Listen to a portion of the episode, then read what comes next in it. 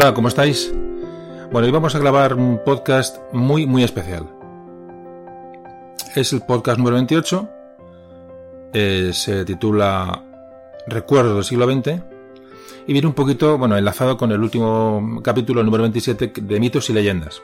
En él hablábamos de la tradición oral, de la importancia de, la, de esta información traspasada de generación en generación. Y bueno, me fui con esa idea de vacaciones. Este podcast está grabado en verano del 2015. Bueno, pues ya digo, después de esta última grabación, pues pensé que, bueno, que había que, que bueno, dentro del entorno familiar, pues intentar recuperar algunos datos de, de bueno, informaciones, ¿no? De, de, esa tradición oral. Bueno, en fin, me fui con esa idea, ¿no? Entonces, bueno, pasado unos días con, con familia y, bueno, me decidí a grabarle algo, bueno, a preguntarle, a grabar, en fin, pero ya di un poco al hilo de, de aquello que, se, que comentamos. Bueno, pues pensé en grabar una conversación con Isabel, una familiar muy cercana, 94 años. Y fijaos que nació en 1921, nació justa, justamente vino al mundo cuando se está produciendo el desastre anual. Fijaos si hace ya tiempo, principio de siglo. Bueno, entonces el caso es que, bueno, lo que empezó a ser un tema personal, un tema familiar, eh, a unas, unas charlas, y claro, empecé enseguida a decir, bueno, esto, intentar compartirlo con, con vosotros, ¿no? La verdad es que me costó mucho decidirme, porque no, no deja de ser una cosa personal, y al final, después de mucho pensarlo, pues me decidí a, a compartir con vosotros, como os digo, eh, bueno, pues las, los testimonios de esta persona. Repito, 94 años. Mm, tiene la, la, cabeza absolutamente lúcida, como vais a comprobar a, a, partir de ahora. Y creo que se debe de compartir el testimonio y se debe de, de, de valorar todo lo que nos va a contar. Es un podcast que ha costado mucho grabarlo porque las condiciones de grabación han sido no han sido las ideales eh, ha habido que limpiar el audio constantemente de ruidos, de digo que, el entorno no era el bueno, había muchos ecos, muchos ruidos y bueno, lleva mucho trabajo la, la limpieza con un sonido en condiciones, pero bueno, creo que ha, valido la pena. Nos va a hablar sobre todo de las costumbres del principio del siglo, de cuando ella era, era más niña, de todo, todo lo que recuerda, fijaos que hace mucho tiempo. Ella se crió a los pies de, los Montes de Toledo, un pueblo de Toledo, y creo que más que un documento sonoro, más que un podcast, hoy creo que es un regalo. Un regalo para todos vosotros, ha sido un regalo para mí. Eh, bueno, guardar estas, este documento. Y ya digo, como antes y como os he comentado al principio, pues, bueno, pues creo que merece ser compartido entre todo, con todos vosotros y que vosotros, como siempre os digo, pues, ¿no? pues que, que lo traspaséis a la gente porque creo que digo que es un documento sonoro eh, absolutamente increíble. Hoy realmente no os recomiendo que escuchéis este podcast, sino que realmente os lo pido. Bueno, no os entretengo más, eh, vamos a comenzar con la conversación eh, que he mantenido con Isabel, de 94 años.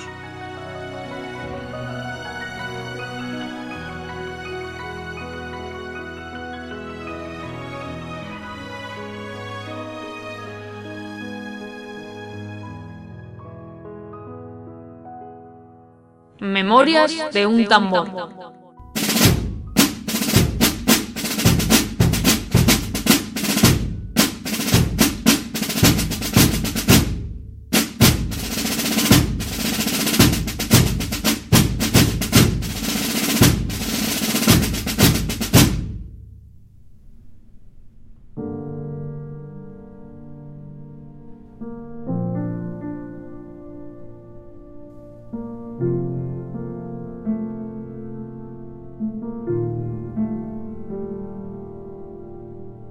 Hola Isabel, que vamos a empezar a grabar un, eh, un programa que lo va a escuchar mucha gente. ¿Qué le parece? A mí me parece bien. Y nada, entonces vamos a hablar sobre, sobre cosas que le pasaron en su infancia, sobre todo. Y entonces la cuestión es, bueno, que nos cuente a su manera. Yo vamos a ir hablando sobre temas que yo voy a ir proponiendo y va, vamos hablando sobre el asunto, ¿vale? Y, y, comentando. Entonces, para empezar, ¿cómo era un pueblo en aquella época? ¿Cómo, era, cómo eran los pueblos? ¿Cómo era, era, era grande el pueblo? ¿Era pequeño? ¿Tenía muchos habitantes? Pues el pueblo era pues un pueblo normal, como todos los pueblos de, de Toledo, que eran pueblos pequeños, no era, con el tiempo han ido siendo más grandes. Pueblos que tenían su castillo, que tenían su farmacia, que tenían su puesto de la Guardia Civil, que tenían de todo en el pueblo.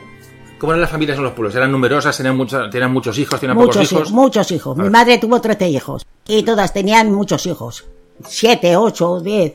Había una que tenía 18 hijos y solo le vivió uno. 18 hijos y solo le vivió uno. Madre mía. Entonces, había, ¿se morían muchos niños? En se moría porque cuando nos daba la torferina no había medicamentos para curarlo Hmm. y se moría. Las enfermedades, todas las que venían de pestes. A lo mejor veía la peste bubónica o veía ¿O la no? torferina muy También. mala. Se ahogaban tosiendo. Y entonces de aquello la gente, la gente se moría entonces, de, de Sí, esas. los niños se morían con la torferina. En casa había- eh, se murieron chiquititos.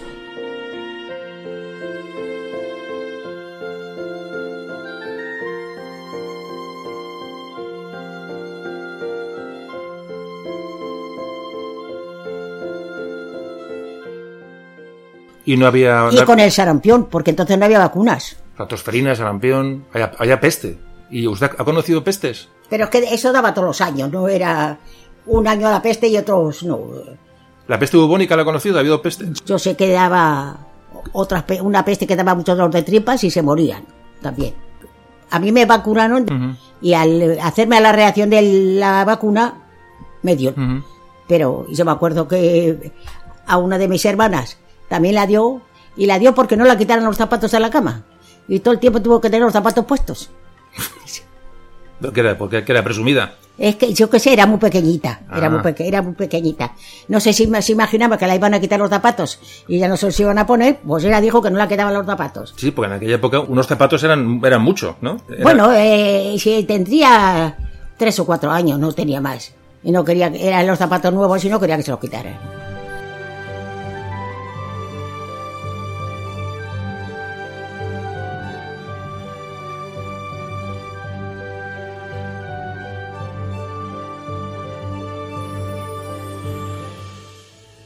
Vamos a ir entrando poco a poco en el asunto. Sobre todo vamos a hablar de, de cuando era usted niña. Inténtese trasladar a aquella época y cuéntenos cómo era la vida de un niño desde que se levantaba Pues, hasta que se iba a la Pues cama. te levantabas, desayunabas y te preparabas para ir a la escuela.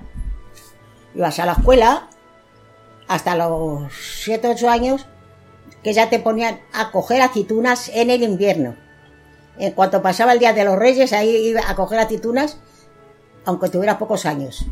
¿Y se dejaban los estudios? Y claro, es que los estudios de entonces era nada más que empe- aprender a, a rezar y aprender a leer y a escribir. Y entonces si te dejabas y estabas cogiendo aceitunas un mes, pues luego volvías a la escuela con tu braserita, si hacía frío, con una cosita de metal Sí. que se echaban unas ascuas de la lumbre. Ibas con tu, que se llamaba la braserilla, íbamos a la escuela para no pasar frío en la escuela. Con la braserilla. Se llamaba braserilla. El que no tenía olivares ahí no andaba a la claro, escuela. El que, el que no tenía olivares, pues no, no tenía aceitunas que coger. Ya. Ese seguía yendo a la escuela. Los que teníamos aceitunas, pues teníamos que ir a recogerlas.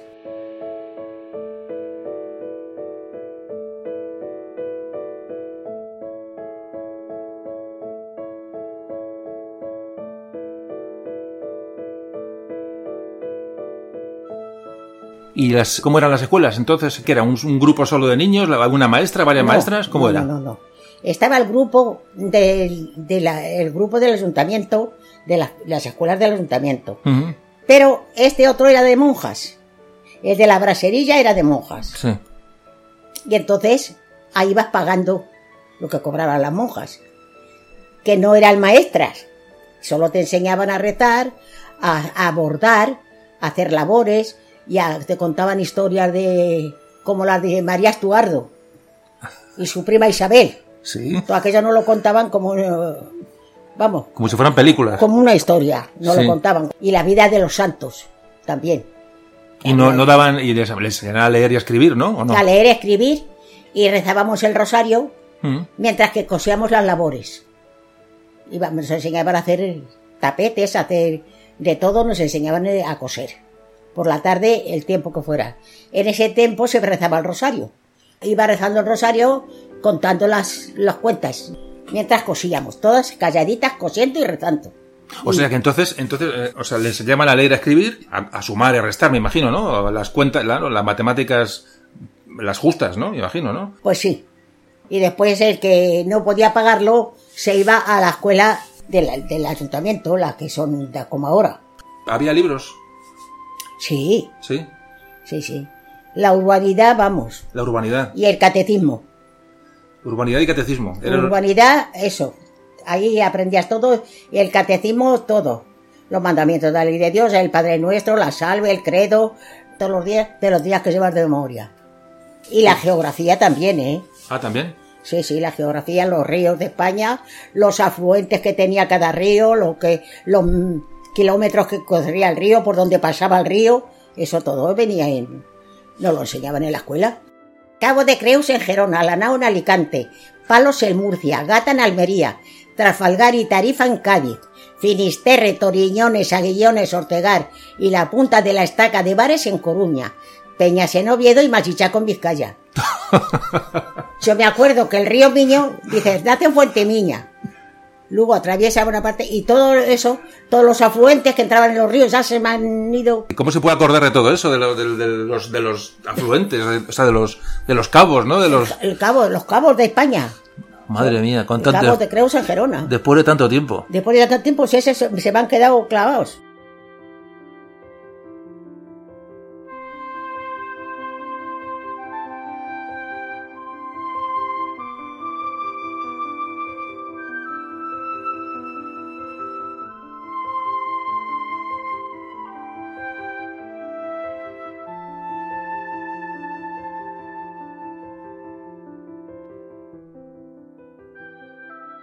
Pues ya pasé al colegio público, que es el del ayuntamiento. Sí. Al co- colegio público, porque yo veía que ahí no.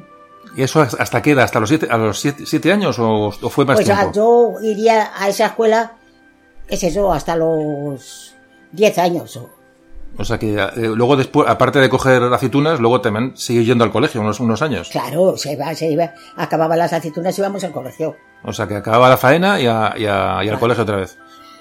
Y una cosa que Vamos, y eran, era el maestro, los que había en, la- en el público. en el público. Le llevábamos una docena de huevos y entonces ese día me hacían un cuadrito, me pintaban un cuadrito de madera con una- un dibujo de lo que fuera y le echaban unos polvitos de esos que brillan, Sí. lo sacudían y ese me le daban a mí por, por la docena de Por huevos. la docena de huevos. Por docena de huevos.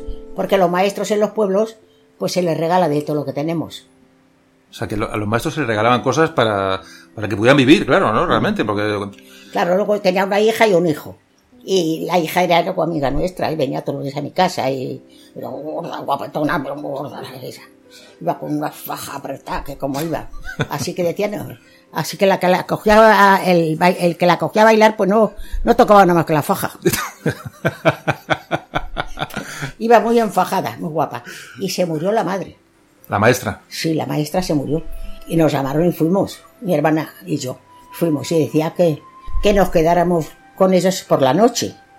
Y tenían una criada, y decía la criada, que la van a acostar en la cama de la muerta, en la almohada de la muerta. No se quede porque ya sabéis que la van a la almohada de la muerta es la que la van a. Calla.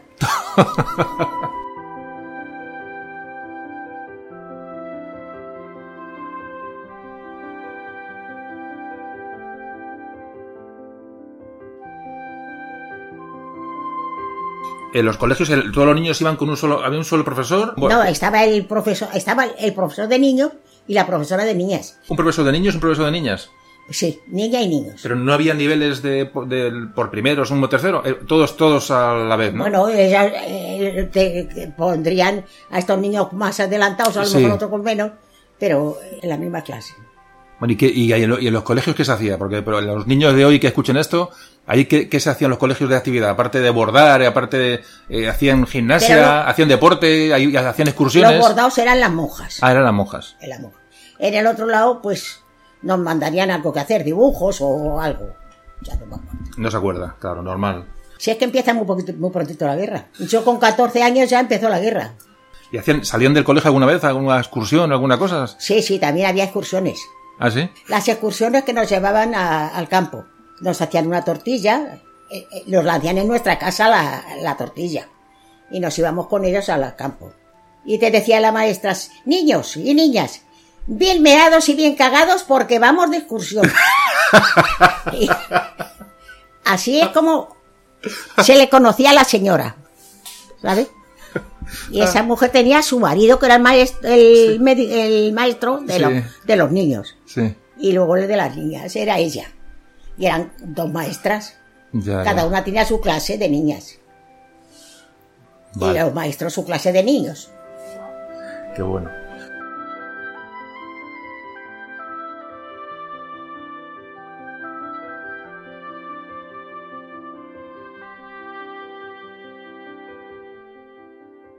Las niñas de 7, 8 años sí. ya las empleaban de niñeritas. Si en una casa había un niño pequeñito, esa niña era la, la, la niñerita de ese niño. Y les llevaba a pasear a la cadera, porque no había coches. Con siete años. Sí, con 7 y 8 años ya estaba de niñerita. Pues una niña puede con un niño de un Sí, año. claro, claro. Pero era la que lo necesitaba por dinero y, la, y la- la mujer que tenía al niño necesitaba que la ayudaran, pues esa niña entretenía al niño y cuidaba del niño para que no se cayera cuando aprendía a andar.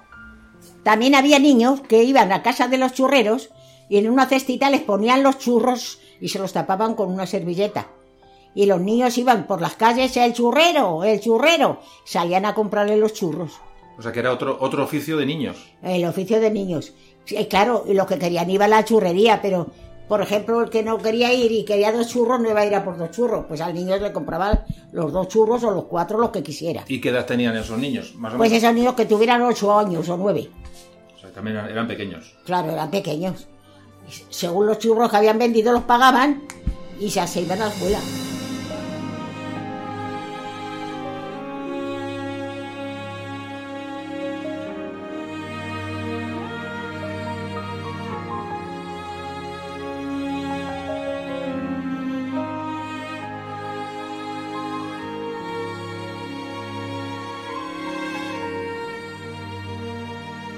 Bueno, y luego, hablando de los estudios, luego la gente del pueblo se iba a estudiar fuera. A, a- a- o A, sea, Tole- a Toledo. ¿Quién podía? ¿Quién ¿Quién tenía, podía o quién tenía dinero? ¿O cómo, cómo funcionaba aquello? Que podía a Toledo. Acababa, ¿A qué edad se iban a Toledo a estudiar?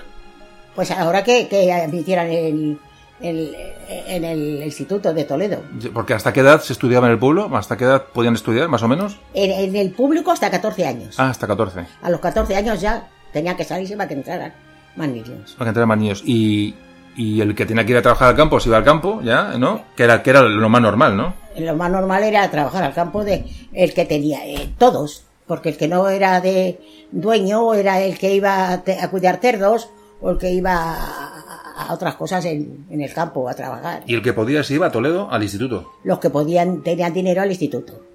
Cuando se cumplían años, el día, el día del cumpleaños de los niños, ¿se celebraba algo? O, No, no, en aquellos tiempos no se celebraban. o sea, nada, no había regalos ni había nada el, día del cumpleaños del ¿Qué niño. iba a haber regalos si no había nada más que muñecas de cartón? Muñeca de cartón. Una muñequita que valía 30 céntimos de cartón. Y ya está. Y el que tenía dinero la compraba y el que no, pues no. No había juguetes en aquellos tiempos. ¿Y con qué- y Bueno, con- había juguetes, sí, se los había. Pero para quien podía comprarlo, pero para muy poca gente.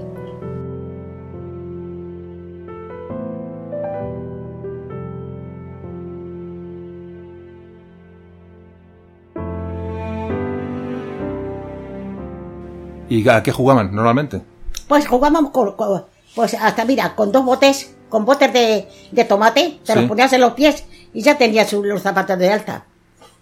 Te los atabas con un gatillo al pie. Te caías 30 veces, pero hasta que te manejabas el, el bote.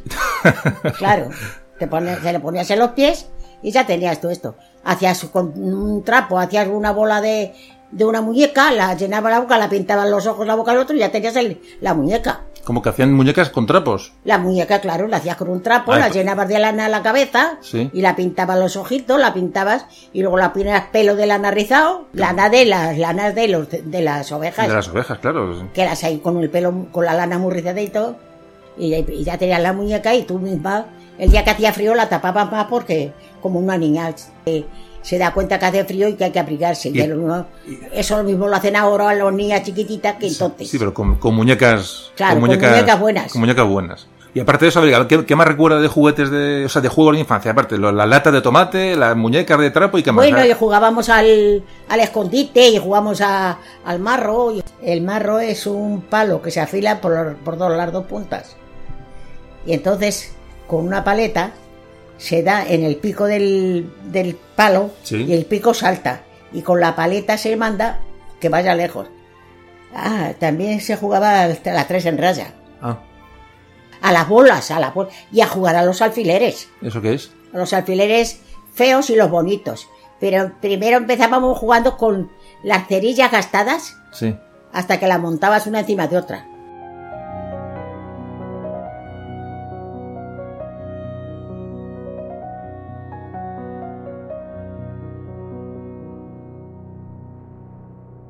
Y luego también es eso, jugabas a los alfileres, que llevabas un acerico de hecho de papel, iba todo pinchado, pinchado, pinchado de todos los colores. Eran los alfileres bonitos, Sí. que eran los de todos los colores. Y luego estaban los alfileres feos, que son los normales de, pre- de prender. Se jugaba a ver lo que te ganabas. Hacías un montón de tierra y metías los alfileres dentro. Sí. Y con una piedra ibas dando al montón de tierra y los que descubrías eran para ti. Ah. Los alfileres que descubrías, esos eran los tuyos. ¿Y juegos de esos de comba, de cuerda tenían entonces? bueno, Sí, a no. jugar a la comba, al cocherito leré, pues jugábamos todos los días. ¿Y a qué hora jugaban norm- normalmente? Porque claro, De- iban, al colegio o Pues iban, después, de iban a- después del colegio estaba para eso, estaban los, los domingos, Sí. que no había escuela, y los jueves por la tarde, que tampoco había escuela. Jugar, y para ¿no? eso íbamos a Paragualcaño con una estas cantaritas chiquititas que vendían en, en el alfar que hacían para las niñas, para las personas mayores era un cántaro, pero para las chiquititas una cantarillita pequeña. Íbamos al, ca- al caño a por el agua. Al caño. Al caño se llamaba así. Un caño que había con seis chorros. Y entonces cargabas allí la cantarillita y te la traías para tu casa. Jugábamos a las bolas. Sí. A ver, a- atinabas a la bola y le ganabas a, la a bola. las canicas, la- ¿no? Las canicas, sí. Sí. Porque había bolas de acero que esas apuntaban mejor. El que tenía la bola de acero apuntaba mejor que con el de la, la bola de barro. ¿A qué hora jugaban, más o menos? Pues cuando salíamos de la escuela, porque no había deberes. Salías de la escuela y ya te podías poner a jugar el que no le mandan a hacer algo en su casa. Claro, Cuando se encendía la luz de la calle, había que irse a la casa a cenar. sí. Ya no te dejaban estar en la calle más lejos de tu casa. Cenabas y mientras que sí que no, salías a la puerta. Muchachas y muchachos, venir a jugar. Si no viene nadie y me voy a acostar. Y todos los muchachitos salíamos, a- uno daba la, la alarma de que ya estaba en la calle. Y entonces todos salíamos a la calle a jugar un ratito. Estaba en silencio la calle, pues decías, el que cantaba le oías, y el que estaba, que estaba al tanto de que, de que llamara, pues la- salían que salían volando. salían y jugábamos y ya nos dejaban porque era allí. No nos sentábamos en un corrillo a contar cuentos o a contar cosas que habían oído, otras cosas que lo que lo que hubiera que ¿Y qué, cuento, qué cuento? ¿Se acuerda de un cuento que se contara entonces? ¿Alguna cosa Pues así que recuerde? Siempre se, ha, contado- siempre se ha contado el de Blancanieves y el de, de los enanitos y todo eso. Sí. Los cuentos. Sí, claro. Si no, los inventados. Se los inventaban. Que también ya había quien los inventaba los cuentos.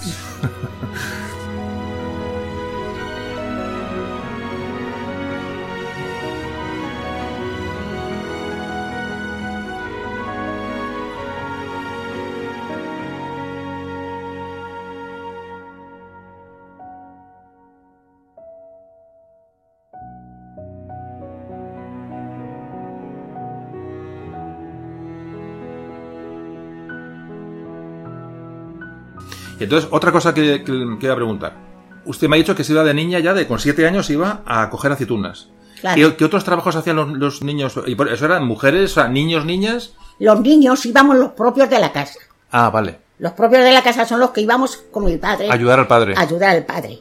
Pero luego llevábamos gente de más, otras mujeres, para que también ayudaran. Sí, Pero bueno, entre a lo mejor de entretenido de mi casa hacíamos lo de una grande, sí, claro. pero ayudábamos. Ayudaban. Pero era, era la costumbre de, de todas las casas de ir a De, comprar, de colaborar con los padres. de colaborar con los chicos. ¿Y otros niños trabajaban en otras cosas? eh, ¿Otros amigos suyos de Pues- la... Yo qué sé, digo yo, en, en, pues con los cerdos o con... No, no claro, sé. el que tuviera cerdos que, que guardar porque estaban los padres solos y eso eran cosas de familia, no siendo que fueran propios de la familia, Sí. no se empleaba un No niño. no- no se trabajaban. empleaba un niño.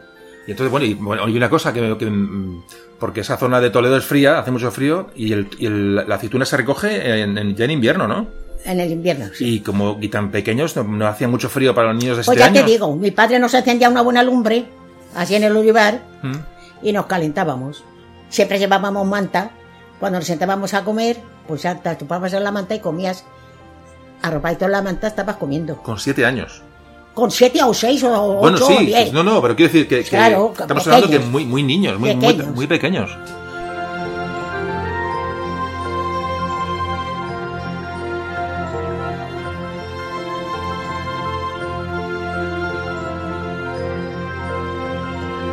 ¿Y, y cómo, y cómo, cómo se calentaban aparte de eso? ¿Llevaban el braserillo ese? ¿Llevaban el braserillo ese que daba antes? No. allí echaban una lumbre y allí caían, echaban piedras, ¿sabes?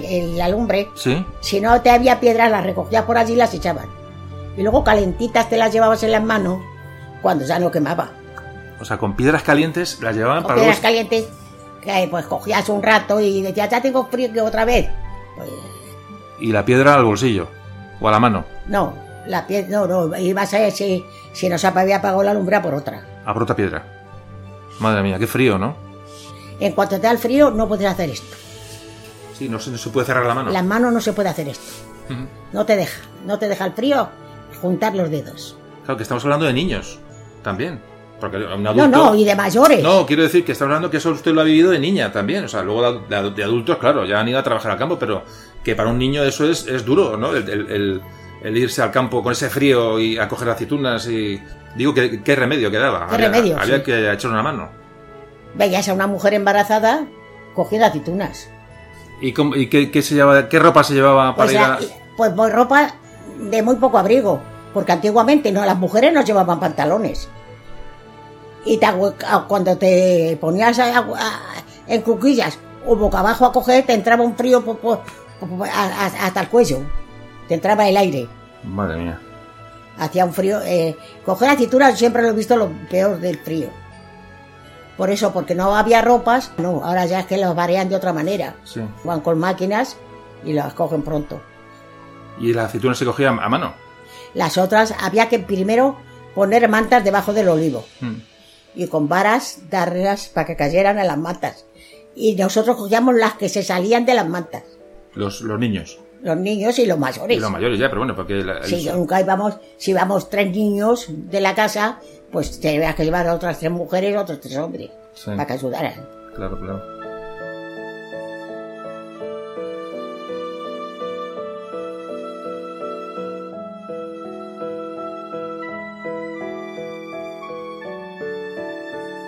Eh, bueno, hemos hablado de un montón de cosas. Vamos a hablar ahora, por ejemplo, de, de las casas.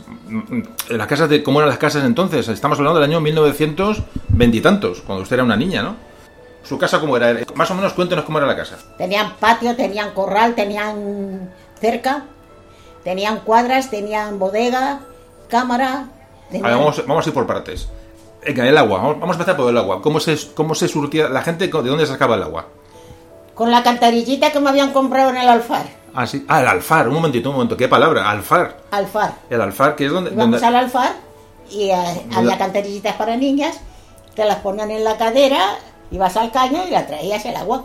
Antes he comentado lo del alfar, que es donde, donde trabajaba el alfarero, donde se hacían las cosas de barro. ¿No? Que es una palabra muy, muy antigua ya, eso de Pero alfar. anti- antigua. Pero antigua, más árabe y tal. Eh, vamos a hablar del agua. Vale, iba por el iba al, al caño por agua, pero en la casa había un pozo, ¿no? ¿Todas las casas tenían pozo? No. Unas otras no tenían y otras no. La suya tenía pozo. La mía tenía pozo. Y había el pozo, el pozo tenía siempre agua, a veces se secaba, con- No se secaba nunca. no se secaba. Y luego, eh, el- vale, en las casas había, me ha dicho que había eh, bodega y cámara. ¿Qué es la bodega y qué es la cámara? Pues la bodega estaban las cenajas de hacer el vino. Y luego teníamos una despensa muy grande, que era donde estaban las zafras del aceite. Zafras. ¿Eh? ¿Qué es una zafra? La, la zafra del aceite es una cosa grandísima. O sea, una, una tinaja de aceite. Sí. Se llama zafra. Se llama zafra. O la llamaban ahí en zafra, en el pueblo.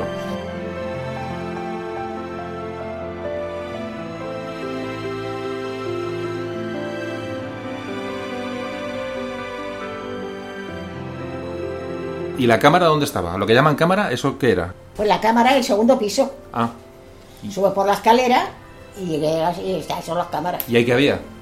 Pues ahí se ponía todo el grano. El grano se dejaba en la cámara. Y Y luego de ahí se iba vendiendo. se vendía. Y luego las. O sea, en toda la casa tenía. La casa tenía bo- bodega, que estaría. Bodega, cámara. Pero luego se llegaba al patio y se buscaba otro portalillo que le decíamos que era donde guardábamos la leña cuando veíamos que nevaba, que es donde tenía mi padre la, un cajón así grande, que era donde ponían los, los de los cerdos para poner, la, los ponían sal. Ah, bueno, es otra cosa. Aunque bueno, vamos metiendo en temas diferentes, pero eh, ¿cómo se conservaba la comida entonces? Porque ni- o sea, no había hielo, o sea, no, no había neveras, No evidentemente. había- se, que se hacía toda la matanza, se ponía un caldero de, de zinc en la lumbre con aceite. Mm. Y ahí se hacían trozos, trozos, trozos, los lomos, y trozos las costillas y todo. Y entonces se pasaban en ese aceite, se le freía un poco, se echaban a unas zorzas y con ese aceite, ya el aceite... perdón un segundito. Se llaman unas orzas. ¿Qué es una orza? Pues una orza, un- un- como un cántaro de, de barro con una boca grande. Ah, vale. Y ahí se metía la carne. Y ahí se metía la carne frita. ¿Ahumaban algo? ¿Se ahumaba algo o se salaba algo para conservar los alimentos ahí en, la- en su casa? Se salaba y lo que se salaba no se echaba a perder. Vale, y por eso digo que, se, que en salazón se conservaban se- también ¿no? las cosas. Claro, Y- lo- los jamones también se echaban con sal, estaban un tiempo ensalados, tapados de sal, y con el tiempo ya habían cogido la sal y ya se ponían a secar.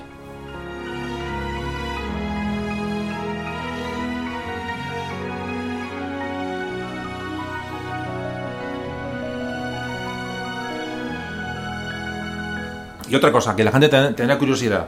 La gente donde, porque hoy tenemos baños muy lujosos donde ir todos, pero en aquella época, cuando la, gente do- dónde iba a hacer sus necesidades, Pues a los corrales. a los corrales, directamente. Era una señora marquesa, si no teníamos para nosotros, porque es que no lo sabían. de- No había servicios, no había servicios, claro. Pues dice que quiere entrar, pues, eh, pues la llevamos al corral.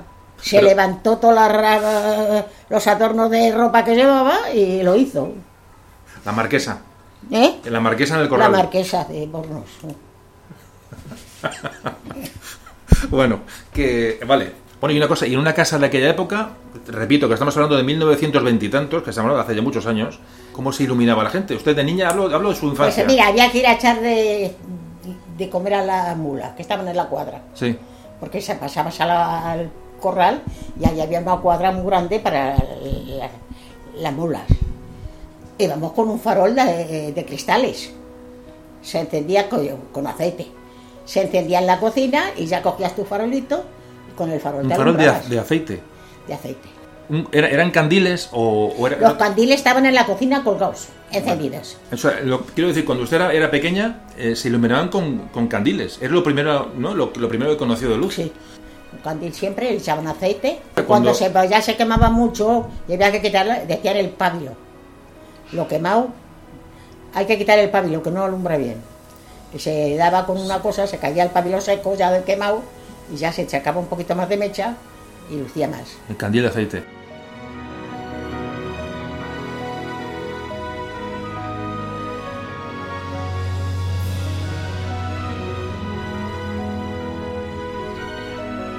Y luego yo he, he oído hablar del- del carburo, después, ¿no? Eso, Luego ya fue el carburo, que Sí. olía a perros. Que era un combustible igual, ¿no? Era unas cosas como si fueran trozos de, de cal. Sí. Se metían dentro del carburo y en la parte de arriba agua y se daba la vuelta como el molinillo del café. Sí, parecido a eso. Bueno, pues ahí se encendía el carburo y daba una luz muy buena. O sea, primero fue el candil y luego el, ca- el carburo. Y luego Porque- faroles. y otra cosa, ¿y las calles cómo se iluminaban entonces? ¿Qué Porque luz estaban había? las luces de la calle puestas.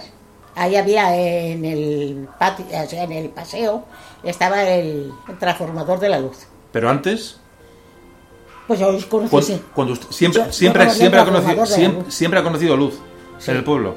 ¿Quién se encargaba de encender las luces? el lucero. El lucero, que era un, que era un empleo. Que se daba la luz y se, se encendían todas las de las calles. O sea, que usted siempre, siempre ha conocido luz, luz eléctrica en el pueblo. Pues chiquitita no lo sé. Sí, Y luego ya se puso una luz. Y luego ya se fueron poniendo más luces poco a poco. en la casa. ¿En las casas qué, qué puertas tenían las casas? Eh, ¿Tenían eh, puertas mm, grandes para entrar, pequeñas? Era- No, grandes, grandes. eran, cas- eran puertas grandes. ¿Para qué? ¿Para que, para que entrara ganado? Para, ¿cómo? O sea, tenía varias el puertas. ganado entraba por otras puertas. Por otra puerta, claro. Por, por los Eh, corrales. Por la principal no entraba el ganado.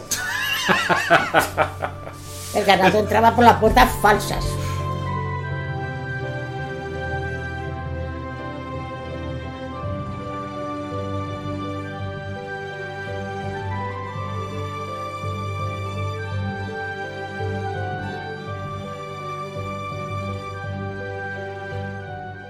Otra cosa, los... ¿Cómo eran las camas? ¿Los colchones? ¿De, de qué eran los, ¿Cómo eran los colchones? ¿O cómo, cómo, cómo eran las camas de entonces? De lana. Si teníamos ovejas, pues eran de lana. Luego también, a gente que no tiene la lana, había colchones de paja. Pajas largas. Sí. se ponían y se cosía el colchón y estaba blandito con la, la paja. cómo se, se aseaba la gente? ¿Cómo se lavaba? ¿Iban al pozo por agua? ¿Qué había? ¿Palanganas? ¿Cómo, cómo se el aseo de la gente? ¿Cómo era en aquella época? A ver, pues había una palangana para lavarte. Cuando yo me casé, Sí. a mí me compró mi madre lo que se llevaba entonces. La cama, el armario, un comodín, para poner un palanganero con la palangana y una jarrita debajo de la palangana. Para echar el agua en la palangana y un cubo debajo de la palangana para que cayera el agua en el cubo. ¿Y el agua se calentaba o no? A, a tortas. Ay, Dios mío. Ay, qué bueno. A tortas, ¿no? O sea, que no, el agua... eh, o sea, eh, eh, deduzco que, no- que el agua era fría, ¿no? Hombre, teníamos que ir con agua hirviendo para echarlo en la fuente y, que se derritiera el, el hielo que tenía la, la fuente para que corriera el agua. Ya, ya, ya, ya. Joder, qué risa. En mi casa teníamos siempre un pote, pote siempre lleno de agua y con su tapa. Y como siempre estaba la lumbre, estaba al lado de la lumbre y el pote siempre estaba calentita el agua, Ah, que la cogíamos para fregar los cacharros. ah, o sea, que tenían su sistema de... Que en la cocina puso mi padre un, un fregadero para fregar en invierno, porque teníamos uno en la cocina y otro en el patio. A ver quién salía al patio en invierno a pero fregar, en ¿no? invierno cualquiera. Y como nos subían en un cajón para que llegáramos al, al fregadero a fregar,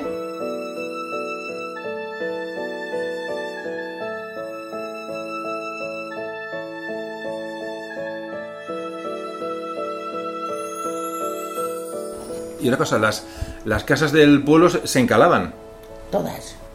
Como este proceso de encalado de, los- de las paredes. Hay hornos de cal y ahí echan la cal, lo pasan por un horno y sale ya en trozos. Y llenas una olla de cal, o el cántaro viejo que se le ha roto la boca un poco, y ahí se echaba agua y se echaba la cal. Y eso se derrite solo. Sí. El encalado era de las mujeres. Ah, era de las mujeres. Tarea femenina. Vamos, yo he encalado mi casa toda la vida. Yo me ponía, porque no tenía para una escalera, se ponía un sillón de madera, o sea, de mimbre. En ese sillón ponía una silla, en la silla ponía un cajón y ahí me subía yo a hacer la, la- la- el, encalado. eh, el encalado y, y- y el títere.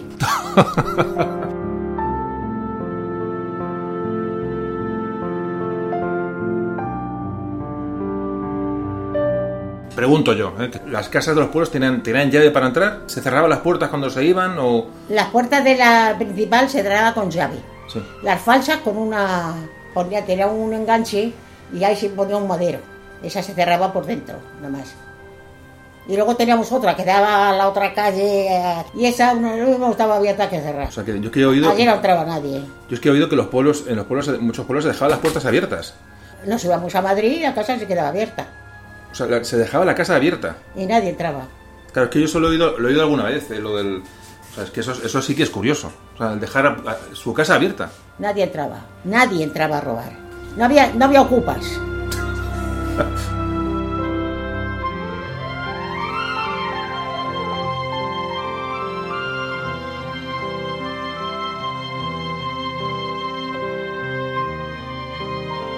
¿Qué se comía en aquella época en, en los pueblos? O sea, su caso, ¿qué se desayunaba en una casa de, de un pueblo de Toledo? ¿Había café? ¿Qué, qué- qué había tenía? café con leche. ¿Y la leche de, de dónde la sacaban? De las cabras que tenía mi padre. ¿Y las cabras las tenía en el mismo corral de la casa? ¿Tenía las cabras? Tenía las cabras, pero luego venía un hombre y las sacaba a comer al campo. ¿Y con la leche que, tomaban? Pan frito. A lo mejor hacía mi padre una sartén de migas.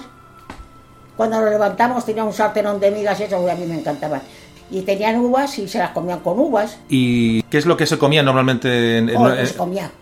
Se lo pregunto de otra forma. Otra forma. Yo, pues de otra forma. Otra forma, a ver. Retuércela. El No, cocido. El cocido. O sea, O la sopa de pan. ¿cada uno comía en su plato o se comía de cuchara No, no, en el- en una fuente todos. todos en una En fuente? aquella se ponía una fuente grande, O sea, no se forzaba a nadie. nadie. ¿Cuánta gente se ponía alrededor de la fuente, más o menos? Pues mira, estábamos 8 o 10, pues 8 o 10. 8 o 10, Unas fuentes así de grandes. sí. ¿Postres? Uvas, higos, había eh, manzanas, había peras, había- que las guardaban y las de el año. Ajá, vale. Se compraban por arrobas, Por arrobas. por arrobas. Cuatro no. arrobas de peras, cuatro de manzanas, pues, y eso se guardaba en la cámara encima del trigo o de la cebada. Entonces se medían las cosas por arrobas. Por arrobas se Ah. compraba.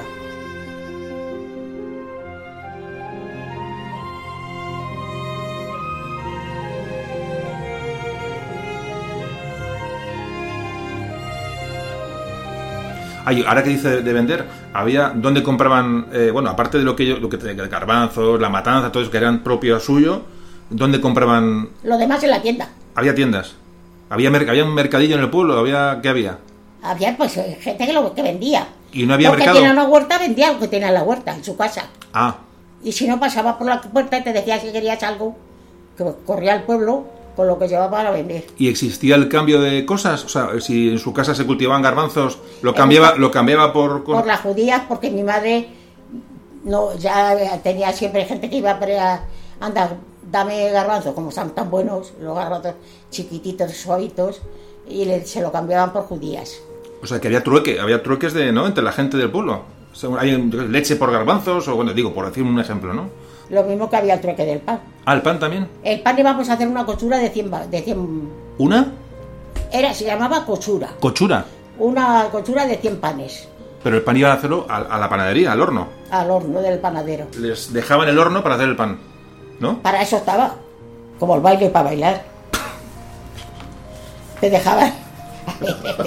Cuando tiene un horno para aprovecharse de él y ganar, pues es que te le dejaba pagando Paga- claro. ¿Y, qué, y qué le, qué le pagaba? ¿Con qué le pagaba al panadero el horno? con dinero. Con dinero, no, no le daba garbanzos ni le daba. Bueno, también le podía, podía aceptar Una otra veces le cosa. pagabas y otras veces se quedaba con masa. Ah, Porque la masa es la que tenía que echar a otras cochuras de pan, porque así no tiene que echar la levadura. ah.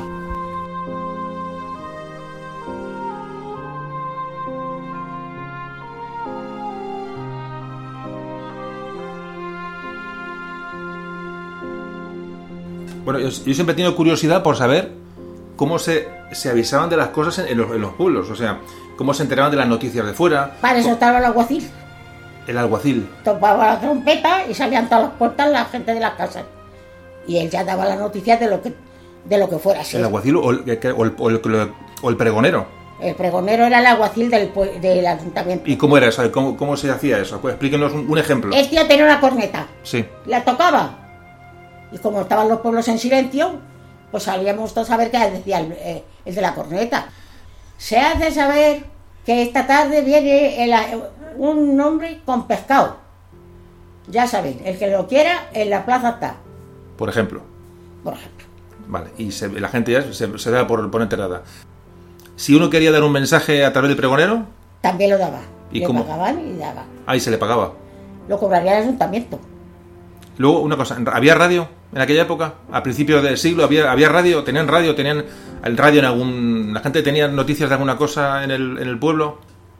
Al principio del ascenso no había radios. Luego ya sí. Pero había una, una radio que había a lo mejor en, la- en el bar o donde, donde... La primera radio que escuchó, ¿dónde la escuchó? ¿Se acuerda? ¿Cuál es la primera radio que En la escuchó? plaza del ayuntamiento. En la plaza. ¿Y, y qué, qué le ponían? ¿Con, con megáfonos?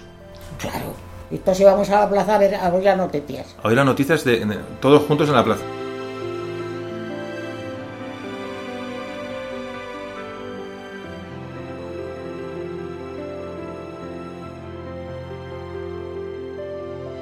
¿Usted conoció las coplas cantadas de las cosas que sucedían? De- canto coplas y ahí iba un hombre, una mujer o, o tres personas, iban cantándolas. Una llevaba los papeles en la mano para ir vendiéndola, la copla, Sí. y cantaban los tres. Y todo el mundo pues los oía cantar. A unos los corrían las lágrimas, a otros los corrían dos. O sea que... con- Porque que- siempre era un caso, el que había matado a su mujer, o el que le había matado a un hijo, o que siempre era un cantar de lástima. de un suceso que haya pasado, ¿no? O sea, y luego vendían, esa gente lo cantaba, la gente lo escuchaba y quien quería compraba la letra. Claro, eh, a donde llevaban la ganancia, Y claro, y cobraban de eso, claro. en vez de el papelito. Bueno, Y por último, lo que más a mí lo que más me interesa es que me gustan siempre los pueblos, las campanas, porque eso yo, me ha parecido siempre cómo funcionan las campanas en un pueblo. Ahí se enteraban de todo, ¿no? Con las campanas. Cualquier noticia, cualquier Hombre, cosa. Se enteraban de los muertos y las horas de las misas. Pero de- había pero hacer alarmas y fuegos y eso también, ¿no? Cuando tocaban las campanas con mucha fuerza, mucha fuerza, que era un fuego. Y por ejemplo, Y se iban los hombres, cada uno salía de su casa con el cubo en la mano, para ir a las casas de alrededor del fuego a llenar de los pozos. O sea que la gente escuchaba el, el toque de fuego y salían cada uno con su cubo. Claro, porque donde estaba el fuego no tenían cubo para todos los que querían querer ayudar. Claro. Y como no se podía ayudar, no se con agua, ¿Cómo se hacía aquello? pues hacían una cadena. Al- hasta el pozo más cercano. Te la iban pasando el cubo, el cubo, el cubo, hasta que llegaba al del fuego. Y menudo, menudo tela. Pero ahí iban, todo el pueblo. Iba todo, a todo todos a una, ¿no? Ahí nadie, nadie, se quedaba, nadie se quedaba en casa, ¿no? No, Salía todo el mundo. todo el mundo iba a sudar. Y cuando usted oía una, una campana de muertos, ¿sabía si era un hombre, una mujer, un niño? Porque se contaban. ¿Qué se contaba el qué? Doblan las campanas a uno a uno. Un campanazo. Un rato se esperaban otra, otra. Y si era una mujer, cantaban unas. Cuatro- 20, 21. Si era un hombre, Las que fueran. las que fuera. O sea, que sabían si se ha muerto un niño, por ejemplo. O una... Ahí repicaba. Ah, un niño repicaba. Repicaba las campanas cuando era niño. Madre mía. Que repicaban las campanas que ese día que tocaban a Gloria. A Gloria porque el niño iba al cielo. Y luego cuando doblaban las campanas era para una persona mayor. Que dan una, otra. Lo mismo que el día de los santos está toda la noche tocando la campana.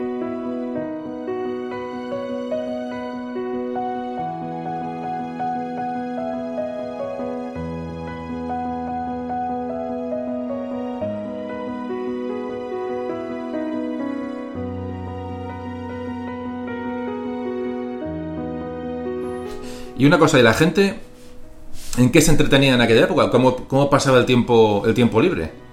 Pero si es que en los pueblos no hay tiempo libre. Todo el tiempo lo tienen ocupado. Porque se levantaban muy temprano, pero también se acostaban muy pronto. ¿Y, y- y se trabajaba también los fines de semana? ¿Se tra- ¿El sábados y domingos? ¿O el domingo se descansaba? Todo, el que podía descansaba, pero el que no a trabajar. Trabajaba todo el mundo. Había cine, había teatro. ¿Qué recuerda sobre todo, ya digo, de, su- de su infancia? En aquellos tiempos empezó a ir el cine mudo, pero, Pero iba ni- uno iba explicando la película ¿Dónde proyectaban la película? en, en- un sitio un salón? al aire libre. no, Ah, al aire libre. Al aire libre. Al aire libre. Y allí todo el mundo se sentaba eh, a ver la película. Pero la película la entendían porque el hombre iba explicando. Y la gente llevaba su silla, se sentaba y el hombre se ponía al lado de la máquina. ¿Vio cine de niña, de, de pequeña? ¿Fue el cine de pequeña? Yo te- pues tendría, no, no tan pequeña. Cuando, fue- ¿Cuándo empecé a ir de cine mudo, pues yo tendría unos 10 años. O, O sea, por- ahí vio por primera vez vio el cine. por primera vez vi el cine ahí, pero pues era, se llamaba cine mudo. ¿Había teatro? Teatro no había. Vale.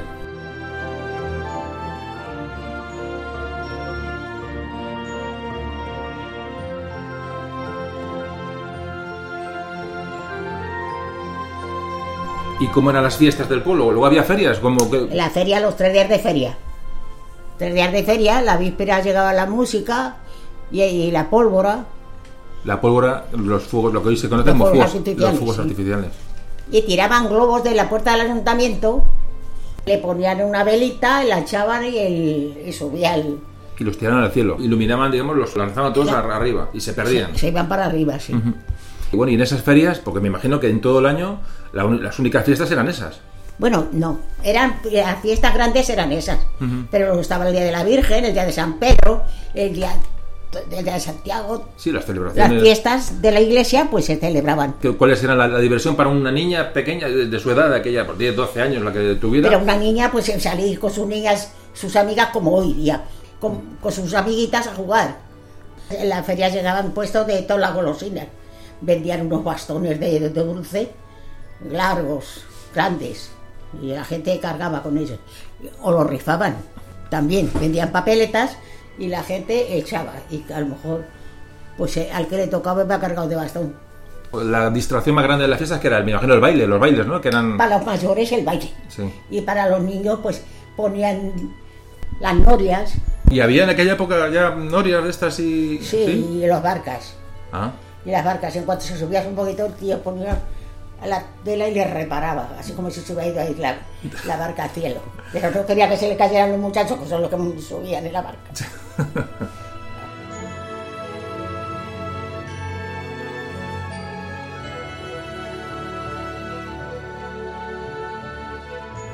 En el baile bajaba todo el pueblo a la plaza. sí.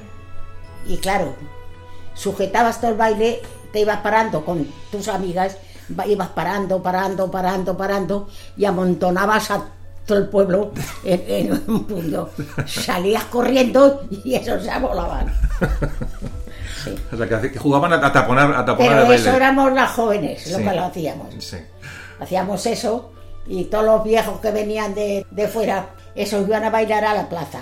Ahora lo hacen en las discotecas, ahora ya ha cambiado la cosa. Ya, ya. Entonces, bueno, la, entonces la fiesta grande era la feria, la feria del pueblo. Claro, lo más importante era la feria, porque habían puestos de todas las cosas. Para la- niños iba, había puestos de muchas cosas, de chucherías, de comer, Hmm. para niños.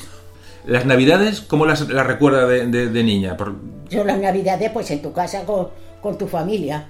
Se disfrutaba porque antes se hacían muchos dulces, muchos canastos grandes de, de bollos, de, de magdalenas, de... y había, no, por supuesto, no había ni árbol de Navidad, ni de eso, eso que hoy conocemos, no había nada, ¿no? Adornos de Navidad, había, había también se hacían árboles de Navidad o belenes o... Allí no se hacían nada más que... En las casas tampoco se hacían belenes. No los vendían y no se hacían. Nada más que el belén que hacían en la iglesia. En la iglesia sí que lo hacían. Pero en las casas no se hacía. Había luces como ahora, pues, eso no, ¿no? En las Eso. calles no lo adornaba nadie. Las calles quedaban como estaban. Eso, es- eso en las capitales sí. ¿Y Reyes Magos? ¿Había la celebración de los Reyes Magos? y, eh, ¿Los niños tenían reyes? Pues te, te, te echaban una naranja o te echaban una mandarina. ¿Te echaban Porque- una naranja o una mandarina? Es que no vendían juguetes en el pueblo. Ya, ya, pero sí, sí. Claro, en los pueblos no vendían juguetes, no vendían, pues no te lo podían comprar. O sea, que usted la- mañana de Reyes se levantaba y se encontraba un... Encontraba pues nada, una sandez. A ver, porque eso no era ni era nada. Es que no, es que no lo es- pues luego ya, cuando han ido vendiendo, pues entonces ya la gente ha comprado un juguetito a su niño o ha comprado cualquier cosa. Pero es cuando no lo había, que antiguamente no lo había, pues no valía. Éramos todos iguales. O sea, Salíamos a la calle a jugar con, con, la ma- con los bolsillos limpios, no nos- el dinero no lo perdíamos. Porque ¿Qué? como todos íbamos en iguales condiciones, pues la más de bien.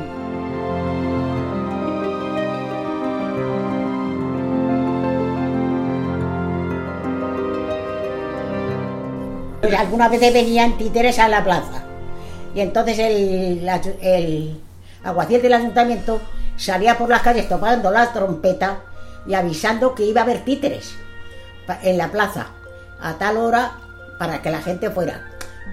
El que quería ir cogía su sillita y a la plaza con la sillita y se sentaban a ver los títeres. ¿Luego pasaban la gorra o cómo? Sí, pasaban, que se dice, pasaban el guante. Ah, el guante. Se llama, pasaban el guante y la gente iba echando lo que podía o quería. ¿Y esa, era- esa distracción era, era en, feria o fuera de feria? Eso- Eso es cualquier día, no.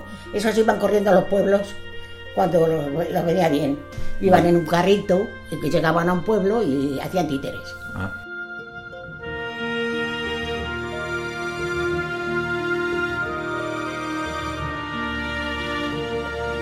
¿Cómo se lavaba la ropa en aquella época? Pues en aquella época se lavaba en la casa o se cogían mucha ropa y se iban al arroyo, ¿Al? al arroyo a lavarlo. Se cogían un burro, se, co- se, se- se llevaba toda la ropa encima. Lo mismo que cuando se murió un difunto, ¿Mm? ya se lavaba hasta el colchón, la lana del colchón, todo. Y eso se iba al arroyo a lavarlo. Se extendía la lana y cuando eh, en las ramas de, como era campo, Sí. pues había matas de... y allí se extendía la, la lana para que se escurriera en- durante el día. Luego ya a la hora de recogerlo se metía en un costal y se metía para luego echarlo encima del burro. Cuando alguien fallecía, la, la norma era sacar la lana del colchón y lavarla. Y lava- todo, sí. Era la costumbre. La tela, la lana, se, le- se blanqueaba la casa, se limpiaba todo como ¿Ah, si-?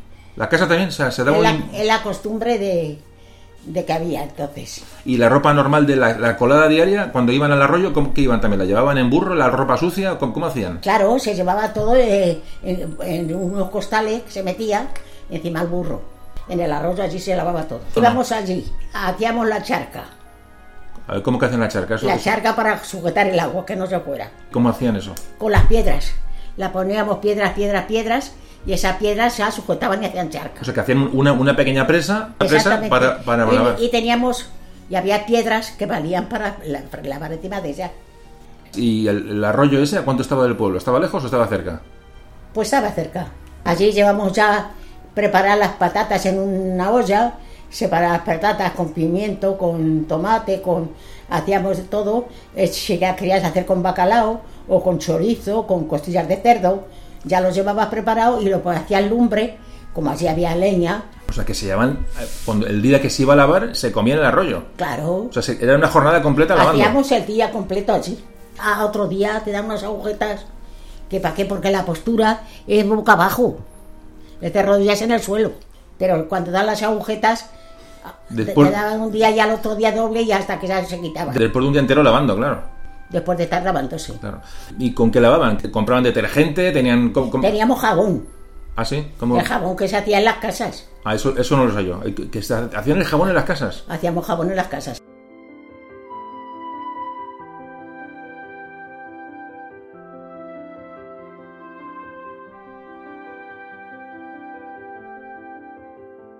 ¿Y qué- cómo se hacía ese jabón? Pues hacía, se echaba aceite, agua y sosa cáustica. Se movía, Espera, se espera, movía. aceite, agua y sosa y cáustica. sosa cáustica. Y echaba un poquito de sal, entonces se movía, se movía, estabas tres o cuatro horas moviéndolo. Y ¿Al se fuego? ¿Al y fuego? ese- no, no, no. Sin fuego. Y se cuajaba. Sí. Cuando se había cuajado lo dejabas y a otro día estaba duro. Pero y a otro día te ibas a.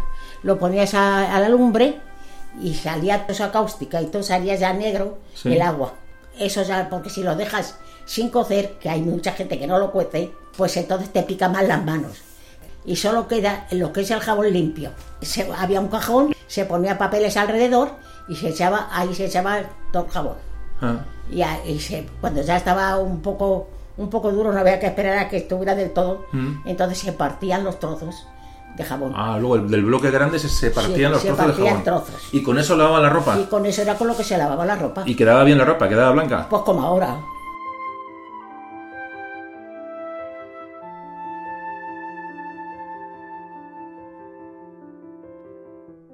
¿Y cómo se calentaban en... para irse a dormir? ¿O tenían alguna manera de, de- de estar calientes en la cama? normalmente en las casas las habitaciones se calentaban con había una caja de madera y el centro tenía un agujero Sí. ahí se ponía el brasero con una alambrera para que no cayera nada y se quemara. Y eso es lo que, con lo que se calentaban las habitaciones. Vamos, se calentaba uno que si tenía, estás cosiendo o lo que sea, pues estaba, tenías un braserito y se calentaba la habitación y estábamos a gusto. Pero luego, si a la hora de acostarte la gente tenía mucho frío meterse en la cama, se cogía el brasero, se levantaba la ropa, se ponía el brasero y se la arropaba con la, con la lambrera para que no se quemara la cama. Pues enseguida se calentaba la cama. La echabas para atrás, sacabas el brasero y la cama ya estaba calentita. Y calentaba bien aquello. Bueno, si lo dejas se quema. O sea que aquello, aquello funcionaba. Claro, sé que llevaba lumbre. Claro.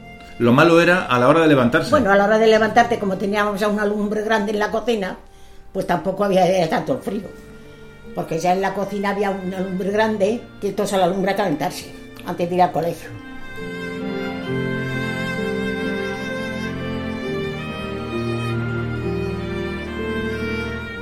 Bueno, y otra, otra cosa que siempre yo he tenido curiosidad pues, de aquella época. ¿Qué, qué medidas había eh, de peso de, de- para medir los líquidos, los, pesar líquidos, pesar... ¿cómo- qué, qué medidas se usaban en aquella, Para en aquella comprar, época? para comprar las telas estaba la vara, Las telas. sí. Decías una vara de tela, una vara. Ahora es un metro. Ah, Entonces también había metro, pero l- lo suyo era en, la- en las tiendas una vara, porque tiene unos centímetros menos que el metro. O se compraba por una vara o media vara. Eso eran las medidas en el, cuando ibas a comprar tela. Y cuando iban a comprar, yo qué sé, pues grano, iban a comprar garbanzos, por ejemplo, ¿cómo, cómo se Entonces pesaban? ya era pesado. Tenía, las tiendas ibas a por poco, tenían un- dos platillos Sí. que nivelaban, que estaban nivelados. En esos platillos se ponía una pesa del kilo, de medio kilo, de cuarto de kilo, y entonces ponían, "Va, vas a, quiero medio kilo de esto. Ponían la, la pesa del medio kilo en un platillo, y entonces hasta nivelar la otra, si querías arroz, Vale. pues, pues te echaban arroz hasta que nivelaba Con por, el peso del medio kilo. Sí.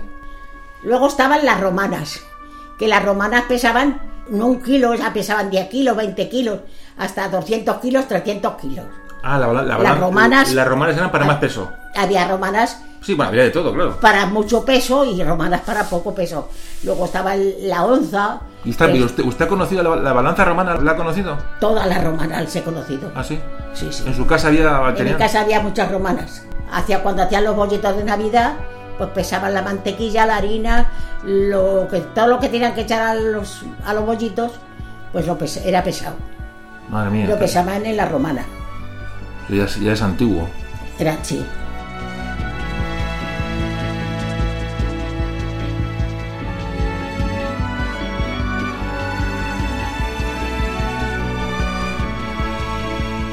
Y bueno, ¿y esa- esos pesos se, que se medían en kilos o tenían otro, otro tipo de medida? Hombre, si se medías, estaba la roba. La roba en la romana. Ya estaba puesto en la romana donde estaba el punto de la roba, el punto del kilo, el punto de la onza. Como es un hierro, Sí. el de la romana, pues en cada lateral tiene un peso. Y tenía unas anillas que se cogían y según qué anilla cogías, te daba la cantidad del peso que daba la roba. O sea que la, la balanza romana tenía varias, varias medidas. Me ha dicho que tenían kilos, onzas, eh, arrobas, tenían Sí. eh, para medir en varias... Para medir el... ¿Y el- cuál era? ¿Y en su niñez qué se solía medir las cosas? Pues eh, las pesadas, pues eh, de todo. Si comprabas una roba de naranjas, ¿Se acuerda cuánto es, cuánto es una arroba en kilos? una roba son 11, ki- 11 kilos y medio. Una arroba son 11 kilos y 11 medio. kilos y medio. Sí que se acuerda, sí. Luego está ya la, está la medida para medir el grano. Para, claro, vas a por una fanega de trigo, Fanega. eh, de cebada, de avena, de algarrobas. De lo que ahí se compra por una medida de madera, que ahí la colmas. Pero luego pasan el rasero y todo lo que va además cae al suelo. O sea, llenan un, un recipiente que se eh, la fanega. La fanega no es también una medida de. Yo he oído, me suena, una, una medida de, de superficie, de, de- de terreno. Esos también hay es una fanega de tierra. o sea, hay fanegas de. Una hectárea de tierra O sea, hay fanegas o sea, De tierra, de fanegas, superficie claro. y, y fanegas de peso. y fanegas de peso. Vale. Porque está la roba, la media roba, el telemín, que es de, El celemín. el telemín es con las medidas de madera. O sea, que hemos hablado, hemos hablado de, de arrobas, de fanegas, de celemines, de onzas. Entre ellas se mezclaban, se, se- se usaban, depende para qué cosas, se medían kilos, en celemines, en arrobas, en fanegas, ¿no? O sea, Claro, y, se medi- y luego también se medían las de líquido. ah, sí. Porque una roba de, de luego ya pasaba por una roba de aceite, un litro de aceite, ya es líquido. ¿Y no era un lío medir en tantas cosas diferentes o ustedes se, se arreglaban? No. No ninguno, como yo voy a coser y tengo muchas eh, bobinas de, de varios colores, cojo el, co- el color que el color que me va, Más claro el agua. más claro el agua. Con- Coges la medida que necesitas y el color que necesitas. Y vas a por un litro de aceite o una roba de aceite, ¿Y las, las distancias? ¿Qué, qué- cómo las medían? ¿En kilómetros? ¿En, pues se medían más por leguas, ¿Por leguas? sí, más que por, por, por kilómetros. O sea, no, no tiene idea de cuánto, cuánto era la legua. Cuánto Yo no. que ahí ya no sé cuántos metros era Sí. una legua. Vale. Pero hablaban de leguas. A, a tan- Hablan de tal leguas pueblo por- está a tantas leguas. Cuando íbamos al campo, oye, es que esta, esta labranza está a tantas leguas. Yo he oído, he oído que la legua era una medida que la gente tomaba en esa época como lo que se andaba una persona normal en una hora. Claro, es una, una medida muy elástica. Pero eh, así, así, Claro, y, así medían las, las Lo distancias. tenían medido de esa manera.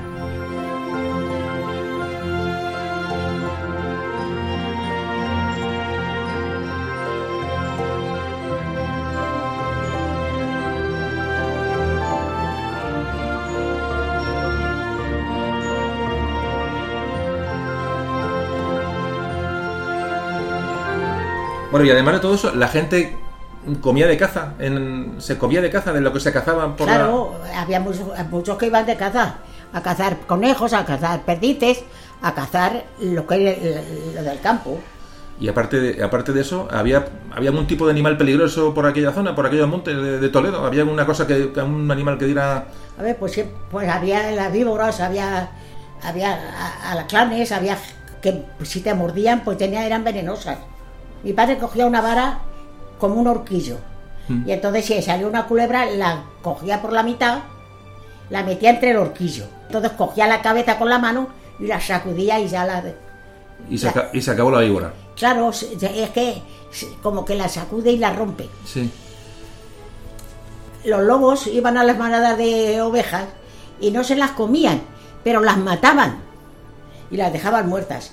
Y entonces, si alguna persona mataba a un lobo, luego le paseaba por los pueblos para que le dieran, para que vieran que había atado un lobo y que ya no pues ese lobo no podía hacer daño a las ovejas de, Ah, de los, y, usted de los pastores. y usted solo ha visto pasear un cazador por un pastores lo- yo sí que he visto pasear. Un hombre llevaba un burro y encima llevan el lobo, ya Ya. muerto. Sí. Y entonces va diciendo dónde le han cazado y dónde para que si le quieren dar algo. Ah, o sea, la gente- ah, la gente le da- Claro, la gente que tenía ovejas, pues le daban algo por haber matado al lobo, que ese lobo estaba haciendo daño a la, a la- Sí, claro, a todo el ganado, claro. a la gente de las ovejas. Ah, qué curioso, o sea, el cazador paseaba, se paseaba con el lobo muerto y El la hombre gente se iba de un pueblo a otro, de un pueblo a otro. con un lobo. Claro, se iría hasta que se lo, eh, oliera ya que no lo podía aguantar. Y el lobo siempre era el mismo, ¿no? bueno, bueno, ah, qué curioso, pues es curioso, eso es curioso. Eso es muy curioso.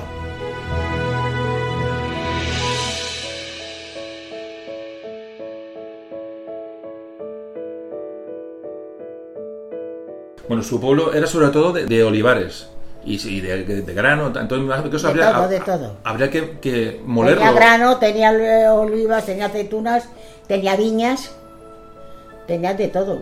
Eh, esa, esa producción de todo eso, luego habría, habría que molerla, ¿no? En molinos de, me imagino, molinos de trigo, molinos de aceite. No, en esa lo llevaban a la fábrica de harina, Ah, había, a había- donde, a donde molían, trigo lo molían y salía la harina. O sea, entonces ustedes cultivaban el trigo, lo recogían, lo guardaban en las cámaras de las casas y luego tenían que ir con un burros, me imagino, ¿no? Con alforjas a que le molieran A que molieran el trigo. y estaban muy lejos esos. No, en el pueblo ya lo había. Ah, el pueblo tenían. Porque el molino está cerca de un arroyo. Porque el agua es el que hace moler al molino.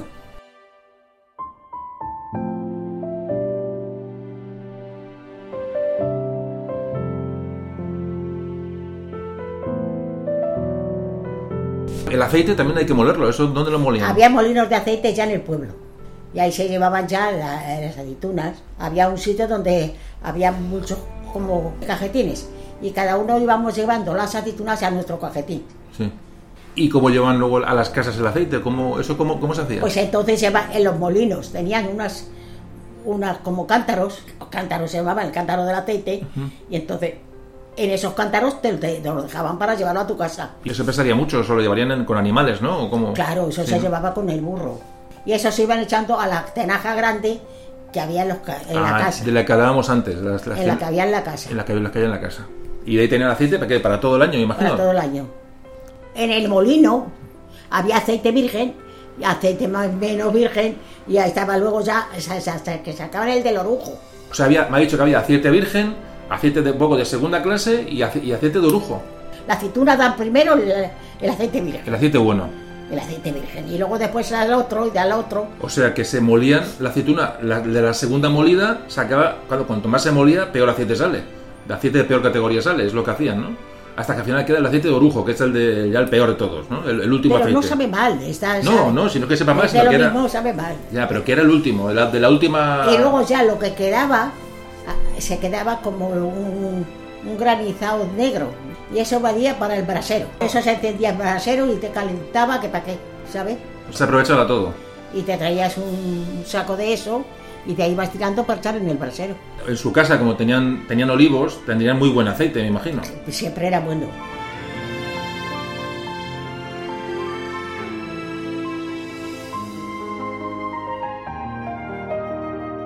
La alcuza era una esta de lata que se tenía cerca de la, en la cocina y de ahí vas echando al candil había que echarle un poco de aceite para que luciera pues echaban de la alcuza De la alcuza. O sea, la, alcuza era el recipiente con el que, que iban... la alcuza era un recipiente que tenía un asa y un piquito arriba que salía por el por arriba y se echaba como si tienes un jarrito con Sí, pico. para, para repartir el aceite. Eso Y se usaba para todo, para las Pues comidas, para, la- las, para los candiles y para todo. Antes me comentaba que la- las puertas estaban abiertas. tal, ¿Y cómo era la vida en un pueblo? ¿Había robos? ¿Había, había delincuencia? ¿O eso cómo, cómo lo, cómo lo recuerda? De- Antiguamente no, porque eran pocas personas, se conocía todo el mundo. Luego ya sí que ya iban a robar los pollos, a robar en las huertas, a robar lo que a un melonar, a llevarse los melones. A lo mejor tenía hambre y se llevaba dos melones, ala. Las cruces de mayo se ponían en el, eso ponían cruces, varias cruces en el pueblo. Y luego no sé si es que vendrían bendiciéndolas o algo. Pues la gente que tenía joyas las colgaba en la cruz. Y estaban las cruces muy bonitas porque tenían las joyas de la gente, el que tenía un rosario de oro, un rosario de O plata. sea, la gente dejaba sus joyas en las cruces y las Sí. dejaba puestas. Y las dejaba puestas todo el día. Y ahí no había robos. Eh, Nadie se las llevó nunca por si. Sí, pero en aquella época de su, que hablamos de su niñez, la gente colgaba sus joyas con toda confianza. Con to- nada, todo el mundo colgaba sus joyas, nadie se las llevaba. Nadie- nadie- a nadie se Nadie ocurría. lo tocaba. Nadie se le ocurría porque, vamos, Vamos, ¿qué? yo no lo he conocido. Pero, pero ¿qué, qué pasaba? De Sí. pequeña. ¿Pero qué pasaba? O sea, que la gente ni, ni vamos, si alguno se le atrevía ni se le pasaba por la cabeza, ¿o qué? Es que no se le pasaba por la cabeza. No se le pasaba. ¿Pero por qué? Pues porque pe- le iban a castigar. Muy normal. La gente era de otra forma, ¿no? Pues sí. Ibas tranquilamente a donde fuera de noche. Nadie se metía con nadie.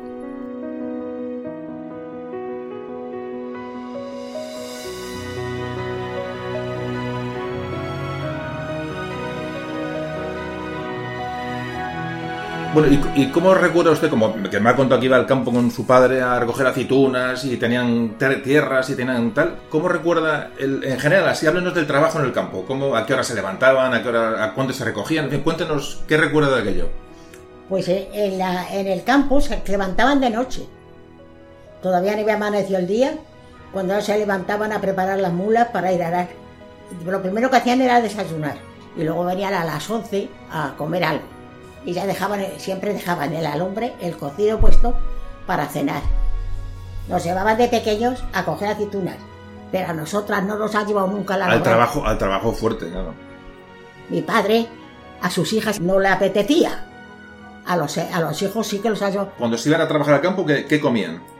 Si tenían, de- depende, si tenían caza, si tenían cocido, si tenían fruta, si tenían melonares cerca, si tenían huertos cerca, de todo comían. ¿Y el cocido? ¿Cómo, cómo se hace? ¿Cómo El cocido, pues, se cogía basura seca, O sea, est- estiércol de los o animales. sea que la, en la cocina ya estaba pasado. Entonces hacían un. Echaban todo lo que estaba encendido, lo echaban de un lado. Y la ceniza quitaban mucho y la tiraban. Entonces echaban basura y paja. Y cuando echaban basura y paja, toda la otra lumbre que estaba alrededor, lo echaban encima. Para que se fuera requemando. Pero a eso lo aplastaban bien aplastado para que no se quemara de pronto. Entonces hacían un hueco redondo en el centro y ahí metían el puchero, tapadito con su tapa para que no entrara adentro. Pero, pero que le corte, es que la gente no sabe esto. O sea, cuando usted habla de basura, está hablando del estiércol de los, de los animales. Claro. Eh, pero no, que la gente eso no Y lo paja. sabe. Y paja. Y eso iba consumiendo, o sea, ya ahí durante todo el día se cocía el cocido. Y estaba el cocido Claro, se hacía lento, lento, lento, lento. lento, lento, lento, riquísimo.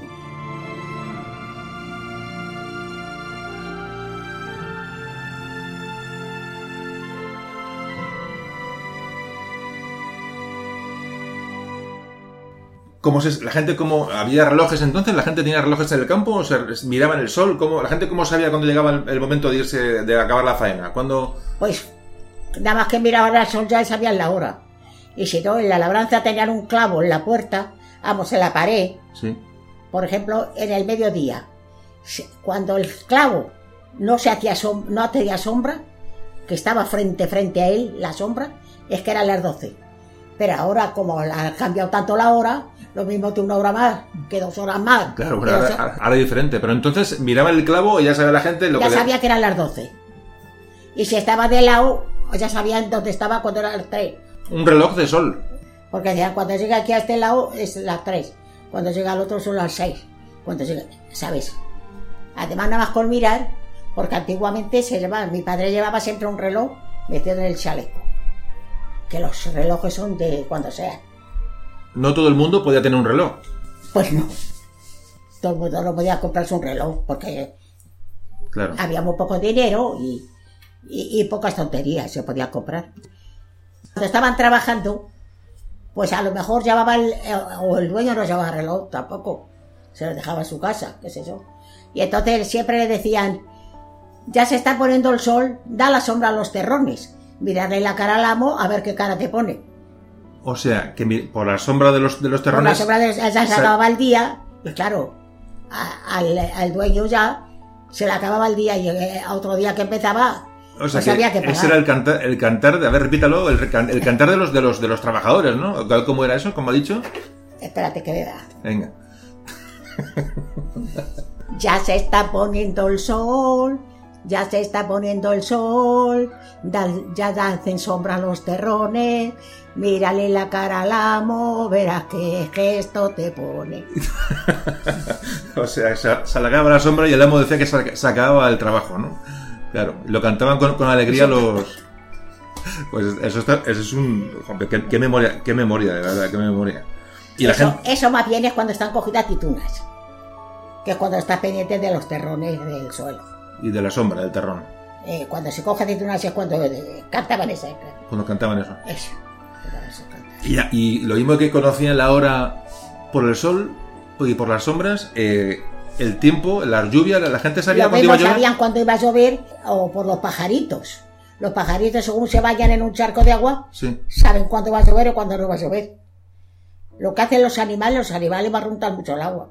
El cielo borregado a los tres días mojado. Eso es un dicho. Eso es un dicho que el cielo, si está llenito de, de borreguitas, borreguitas, dice el cielo borregado a los tres días mojado. Ah, pues lo, lo- lo apuntaremos.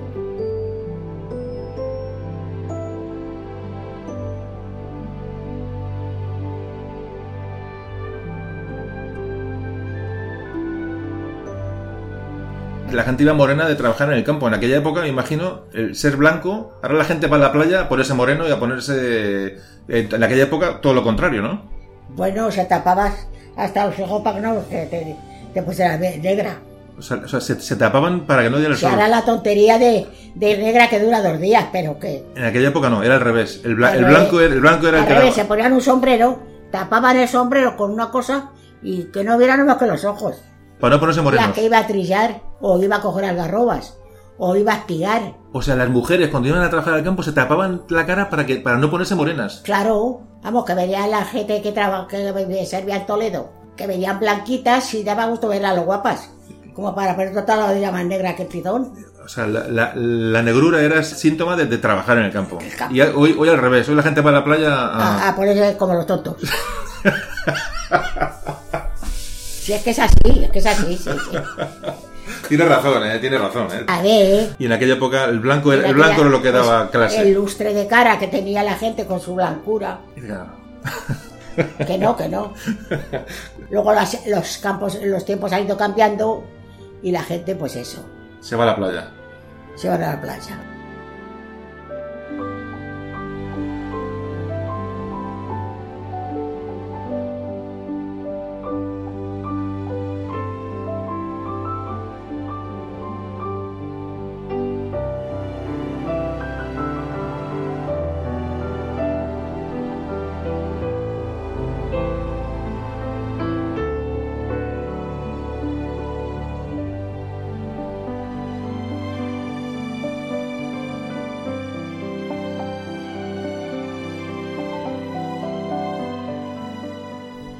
Vamos a hablar de las de las enfermedades y de las de la época. ¿Qué, qué enfermedades recuerda usted que eran de su niñez las más la- la- la las más fuertes, las que más las que más daño hacían en aquella época? Pues el sarampión, eh, la, poliomielitis, la de viruela, el cólico miserere, no, yo no lo he conocido. Vale. Vamos, me lo han contado, pero yo verlo, verlo, yo no, lo- no lo he visto eso, Ajá.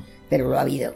Mm. El cólico miserere, que se moría mucha gente, Un ataque de apendicitis se llamaba cólico no, no sé puede si ser, sí, porque era dolor de tripa. dolor de tripa, ¿verdad? Pues eso, ese era el Era dolor de apendicitis, tripa y claro. podía ser eso. Y se llamaba cólico miserere porque el miserere es una canción de, de que se toca en los, en los funerales, ¿no? A los muertos. No sé, ya sé yo que, que daba mucho dolor de tripa y se morían. O sea, que us- recuerda De lo que les que contado que el cólico miserere era un dolor, un dolor de dolor de tripa, ¿no? Y se morían. dolor de tripa y se morían y no sabían de qué. Claro. Porque en aquellos tiempos No ni había radiografías, ni había Real X, en los pueblos no había nada de eso, pues, pues no lo podían ver. Claro, no había nada para. Claro, pues la gente se moría de aquello, era. Se moría de una simple, una simple apendicitis que hoy se detecta. Se morían de lo que fuera Icartil mortis. Catherine Mortis. La enterraban y, y- se acabó. Y se, acabó el- y se acabaron las, las dudas. O sea, tanta gente como se moría que no daba tiempo a, a- a- notar- a notificarlo. Entonces, pasaba un carro recogiendo los muertos y el que tenía un muerto dentro ponía una silla en la puerta de la calle. ¿Eso ha pasado en su época o se, o- o se lo han contado? No, eso me lo han contado. Yo eso no lo he visto. ¿Eso se lo ha contado su madre o su abuela? Eh, Mi abuela Y le contaba eso, que, que repasaba los carros recogiendo gente. pasaba un carro recogiendo los muertos que había y para que supieran que había un muerto ponían una, silla en la puerta de la calle. Y ya sabía el que iba con el carro que ahí había un muerto. O sea, que eran, eran epidemias grandes. Porque era de tantos muertos que tenía que ser así porque no nos daba tiempo a recogerlos. O sea, morían los niños, moría la gente. Los usted, niños sí. Y la torferina también era muy mala. ¿Y usted ha visto morir niños de su, de su entorno, de hermanos o eh, com- com- compañeros en, de to- en colegio? todas las familias, en todas las familias morían. Porque cuando daba el sarampión, como no había ni, ni vacunas ni medicamentos que valieran, pues el niño no tenía defensas y se moría. Vaya.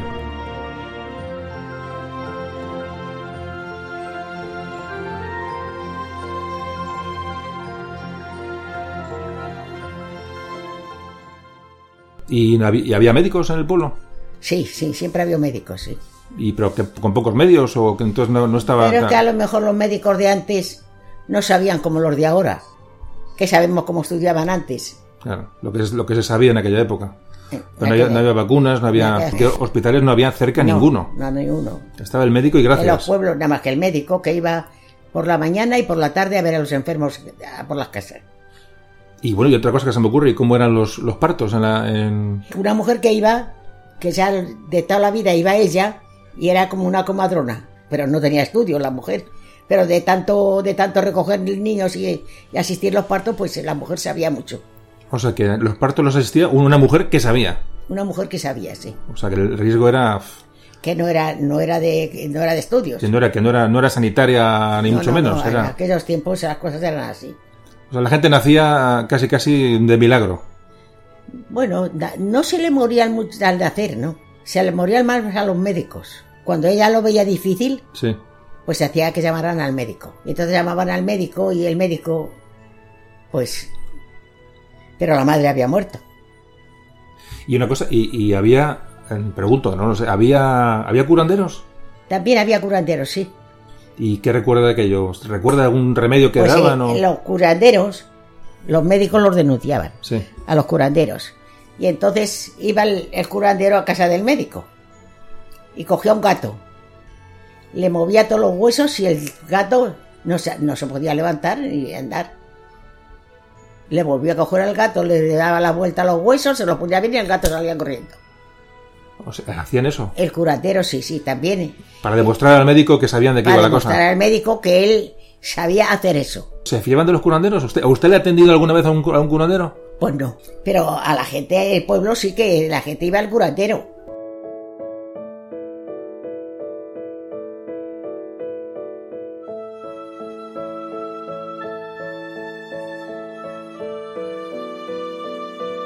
El médico valdría dinero. A lo mejor la gente iba al curandero porque era, era más barato o no. Los médicos tenían un, un sueldo todos los meses. O sea, te apuntabas al médico y ya le pagabas todos los meses una cuota y ya le podías llamar cuando te Sí, pero si la, si la gente no tenía dinero para pagar al médico, iría al curandero, que sería más, más barato. No, no, no. El, el- el curandero iba a la gente cuando ya el médico decía que no... Ah. No lo decía, pero se ve, no Sí. lo hacía. Vale. Al no hacerlo la gente se iba al curandero. Como último remedio. Como último iban al curandero. Vale, y se hacía, y no recuerda que en el pueblo hubiera, hubiera como ritos para cu- curar las cosas, ¿no? Le recuerda que hubiera, no sé, que la gente o buscaran milagros en, en- la gente iba, iba a pedir milagros la gente ahí a la, La gente iba a pedir a la Virgen siempre Sí, para tal. enfermedades. Porque hasta los que no creen, cuando se ven muy malitos, cuando ya no tienen por dónde, pues la gente acaba creyendo.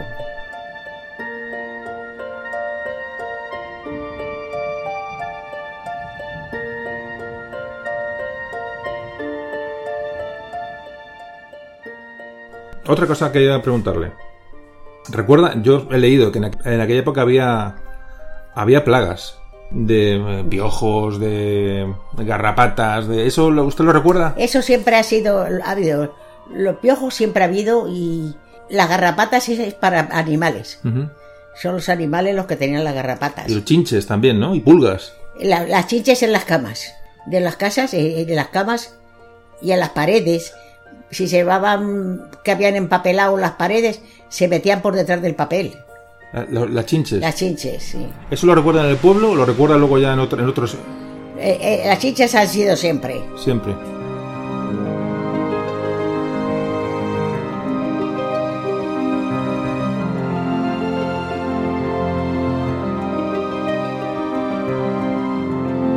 Siempre. O sea, usted ha conocido chinches, piojos y eso lo, lo- lo ha conocido siempre. Bueno, la- los piojos han sido después.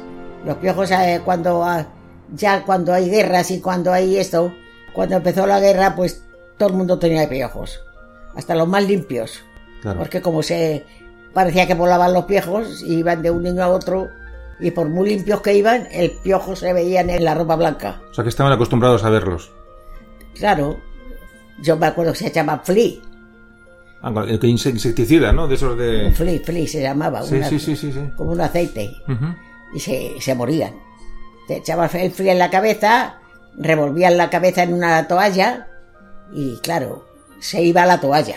Bueno, piojos hay hoy, hay hoy día piojos en los colegios, sobre todo. O sea, que Los tampoco- hay hoy. Entonces, en aquella época todavía más. ¿Y podían dormir con los- las chinches cuando se acostaban? ¿Podían dormir con ellas o cómo, cómo hacían? Hombre, procuraban matarlas. No, Ah. Las chinches son un poco más que una lenteja. No, pero, pero pican. Pican al que le pican. Y las pulgas, las pulgas también. Las pulgas también, también picaban. Las pulgas pican. Qué horrible, ¿no? Qué, Sí, qué sí. tiempos.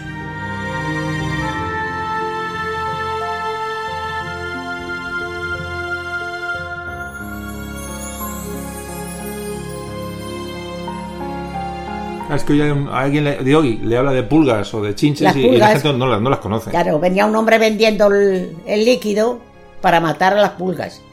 Y decía la gente, bueno, ¿y esto cómo se puede matar la pulga? Y decíale, mire, se coge el, el, el pulvis, se le abre el boquis, se le echa el polvis y cartilis mortis para venderlo. Así engañaba a la gente para que le compraban el frasquito, que vamos, ábrele la boca a una pulga. Así engañaban a la gente de los pueblos. ¿Había, había charlatanes de esos en, había charlatanes Siempre en los ellos había charlatanes que iban vendiendo mantas, y iban vendiendo te- lotes de cosas, sí, sí, sí. Ah, ¿sí? Iban con un camión y se ponían una manta y ahora otra más y ahora otra más y hasta que engañaban a la gente. Y rifas había siempre. Sí, bueno, rifas es otra cosa, claro. La- Las rifas sí, también iba un tío que corría con unas cacerolas y corría al pueblo vendiendo las papeletas.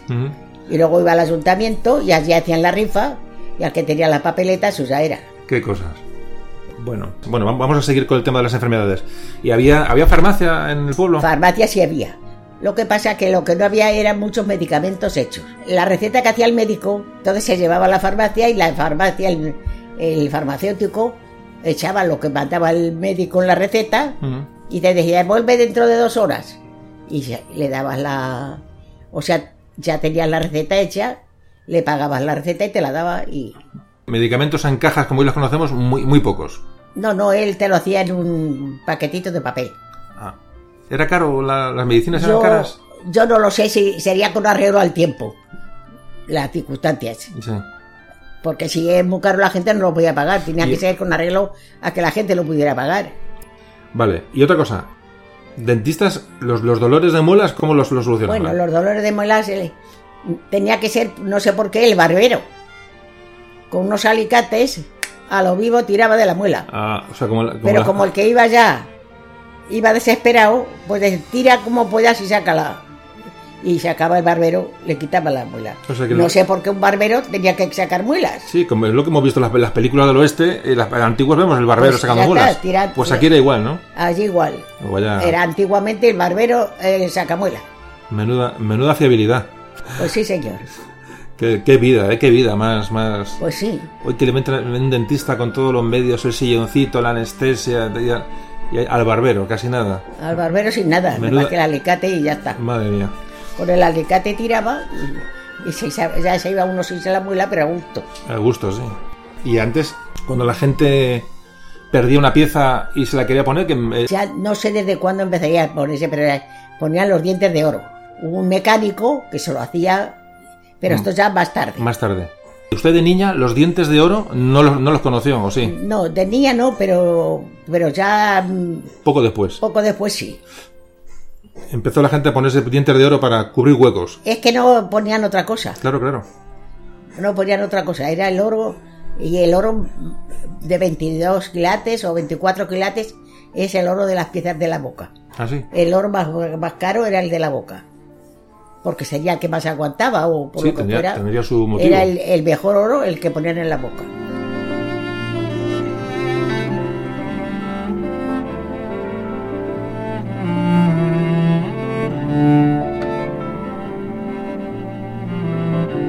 Bueno, y en aquella época, ¿cómo eran los...? Un poco hábleme de los de los bautizos, de las comuniones, de las bodas. Los bautizos, se bautizaba al niño, que co- acostumbraba la comadrona a llevar el niño con la madrina a la iglesia. Y luego cuando venía, pues a los niños se les daba un chocolate con unos bizcochos o lo que fuera a los parientes más cercanos que querían venir al bautizo. O sea, la comadrona llevaba al niño el bautizo. La, la comadrona siempre atendía al niño, o sea, a la madre, pero luego era la que llevaba al niño, porque la madre no salía a la calle sin haber ido a misa, primero. Ah, Cuando una mujer daba a luz, sí. Pues la primera salida que hacía de la calle era ir a la iglesia, a misa. Ajá. Y entonces ya la madre podía salir a la calle, pero si no, hasta que no iba a misa, no salía de la casa. Entonces iba a misa y luego ya se bautizaba el niño. y se bautizaba el niño. Entonces la- el niño llevaba la, la comadrona con la madrina al lado. Y luego, claro, las comuniones, pues lo mismo. Ibas a tomar comunión y la el vestido de comunión llevaba un- una limonera que ibas a visitar a todos los parientes y te daban dinerillo. Y luego ya a contar el dinerito que te habían dado. Entonces regalos no había, había le daban dinerito y ya Nada está. más, era dinerito lo que daban, regalos no. Pero era un día también era un día de ilusión para los niños. ¿Había traje de comunión entonces? Había traje, claro, que se hacían. Ha- te hacían un traje. Y Yo me acuerdo que el traje nos lo trajeron de Melilla, la tela. Porque a uno de mis tíos los tocó, le tocó ir a Melilla. Y entonces nos hicieron el vestido. Y fue de una a otra, a otra, a otra. Y con el mismo vestido Ah, con el mismo vestido. se guardaba para cuando la otra niña llegara a su día.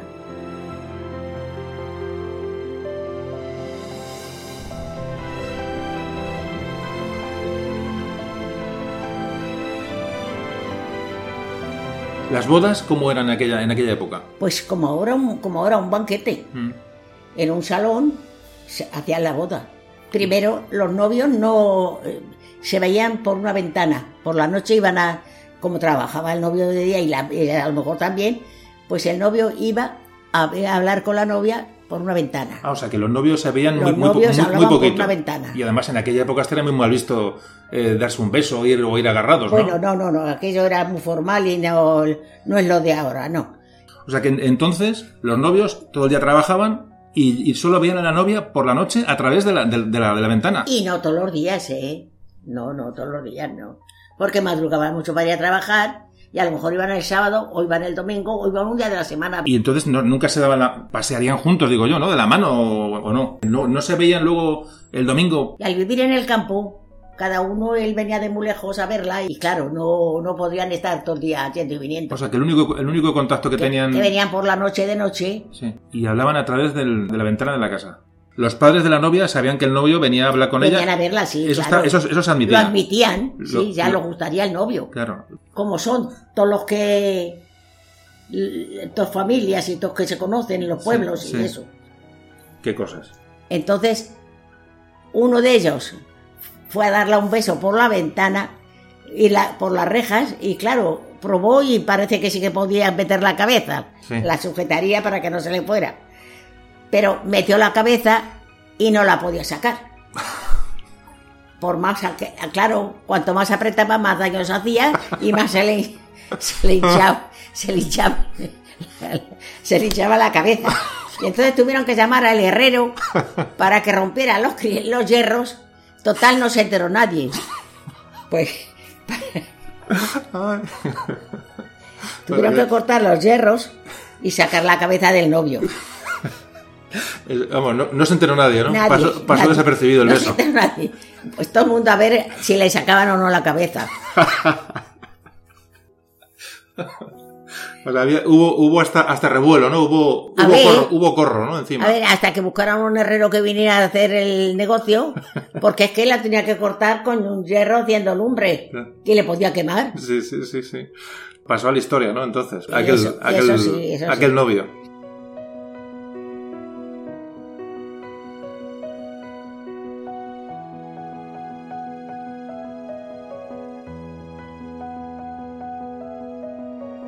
¿Se acuerda de alguna costumbre más así de- del pueblo? Pues mira, cuando va uno, aunque sea del pueblo de al lado, otro pueblo de donde sea, Sí. ese como es forastero, pues si se echa novia en el pueblo, tiene que pagar un dinero a los quintos de ese año. ¿Así? Los tiene que pagar un dinero. Y le llamaban la gurrimía. La gurrimía. Sí, la gurrumía, la gurrumía. Y entonces el que no quería pagar iba al pilón del agua. Le cogían y le echaban al pilón. Así que antes que le echaban al pilón pagaba. O sea, los que iban a, pretender una chica del pueblo de fuera le, le tenía que pagar a los quintos. A los quintos. Y si no, al pilón. Y si no, al pilón. Qué, qué cosas, ¿eh? Qué Cosas de los pueblos. Sí, sí, sí, sí. Y las bodas eran en un salón grande o en la casa de cada uno. Porque si se tenía la boda, las habitaciones eran grandes, pues entonces en la misma casa se, se ponían mesas para los invitados y comían en la casa. En los salones, cuando se hacían los salones que había una cocina, pues allí siempre te- tenía que vigilar alguien la comida. ¿Por qué? Porque había unos sinvergüenzas, que no era otra cosa, que echaban una cosa que se llamaba jalapa a la comida. Y eso ya da una descomposición que todo el mundo es- sale corriendo, sale corriendo a una casa o a otra a, a poder... pero vamos a ver. ¿Pero qué era? ¿Una, una broma? Una broma, una broma muy pesadita. O sea, que lo- los novios ponían vigilantes en, en- en la comida. Los padres de Los- novios ya ponían vigilantes para que a la comida no se acercara ninguno. Es que la, la bromitas, la bromita de los pueblos Porque son... las bromitas de los pueblos son un poquito pesaditas. Sí, sí. Y claro, también hacían baile. Y si alguno era muy gracioso también, cogía una guindilla picante, la hacía cachos y la echaba al suelo. Y como estaban bailando, lo pisaban, la pisaban y también eso da un picor que pa' qué. Son bromas de los pueblos, pero ¿Y cuánto? Y una boda...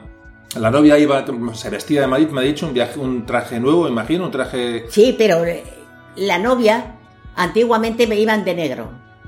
Con mantilla o con mantilla o con tocado o con Ah, lo que las fuera. novias se casaban de negro. ¿Eh? La- se casaban de negro las novias. De negro, de la mejor tela del mundo, pero de te- negro. Ah, Es que entonces se iba de negro. ah, yo no, no, eso no lo sabía. y todo el mundo iba de negro. Y también en los entierros, casi todas las mujeres se ponían de negro para ir al entierro. Pues la gente se ponía de luto para ir a ese entierro. La, la boda era, duraban un día o duraban, duraban más tiempo. La boda duraba con Había la- boda y tornaboda. Eso depende del poder de los padres de los novios. Boda y tornaboda. Boda y tornaboda dos días daban de comer a los invitados. Dependía de, claro, Del parné. del parné. Mataban muchas reses lo que fuera y los sobraba. Vamos, ya los mataban con intención De hacer, de hacer dos días de boda. ¿Había bodas más largas, hasta tres días o cuatro? O eso, digo, Pa- eh, pues eso ya, ya no sé yo. Yo sé que había boda y tornaboda. Como si venía gente de fuera, pues a lo mejor estaban dándolos de comer hasta que se iban.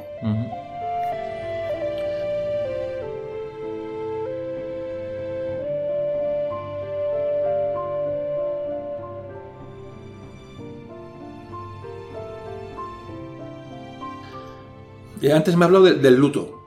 Otra cosa, yo, yo llego a conocer al- el luto, en- que se lleva antes mucho el luto. ¿El luto cómo, cómo funcionaba? El- cuando Pues mira, cuando se moría uno, pues eran dos años de luto riguroso, otro año de medio luto. Así que al que le tocaban dos muertos desde 10 a 20 años, pues mire, le hundían la vida. O sea, dos años de luto total. De luto total. Por- y ¿Daba igual que se muriera? O sea, si era pariente cercano o lejano. Si era su padre, su madre o un hermano O un hijo. O un hijo. Dos años. Y luego otro de medio luto. ¿Y el medio luto qué era? Pues era ya ropa blanca y negra. De luto era, ne- era la ropa negra, Negro total. total. Y luego ya de blanco y negro, ya se ponía algo de blanco y negro otro año. Pero color no. No. O sea, el medio luto era blanco y negro. El medio luto era de blanco y negro. Y eso era un año. Un año Por ejemplo, eh, se muere la madre de uno y está dos años de luto y medio y un año de medio luto. Que son tres años. Sí, lo que usted dice, como empalmen un par de muertes o tres, eh, la persona eh, va de negro toda la vida. Sí, sí, o si le toca joven, pues menuda, menuda gracia, claro. Nadie rompía el luto, nadie... No, no, no, no, no. Nadie decía esto no... Eso era la costumbre y todo el mundo lo, lo respetaba. Todo el mundo respetaba la pena de la casa. Eh, si se moría un niño, había, ¿se hacía algo, algo especial o...? No, No. niños no se ponían de luto nadie. Por los niños no se ponían de luto. No. Ah, vale, vale, vale. No. No se ponían de luto nadie porque era un niño, un angelito que iba al cielo. Y ese niño, pues si tenía un mes o dos, cuando se moría, pues tampoco era... Y como era tan... era frecuente, ¿no? Como antes lo comentaba. Eh, eso era así. Todo el mundo compraba, que lo vendían en el, en la de- en el comercio, flores de tela. Sí. Para poner al niño le ponían florecitas en la caja. Que... Vaya... Y una cosa, y, y mm, a los muertos se les velaba... mm, Había... o sea, no- A los muertos se moría hoy y los enterraban mañana, pero no, no salían de la casa. Bueno. No había, como aquí ahora en estos tiempos, un tanatorio que van y los llevan. No, no, el muerto no salía de la casa.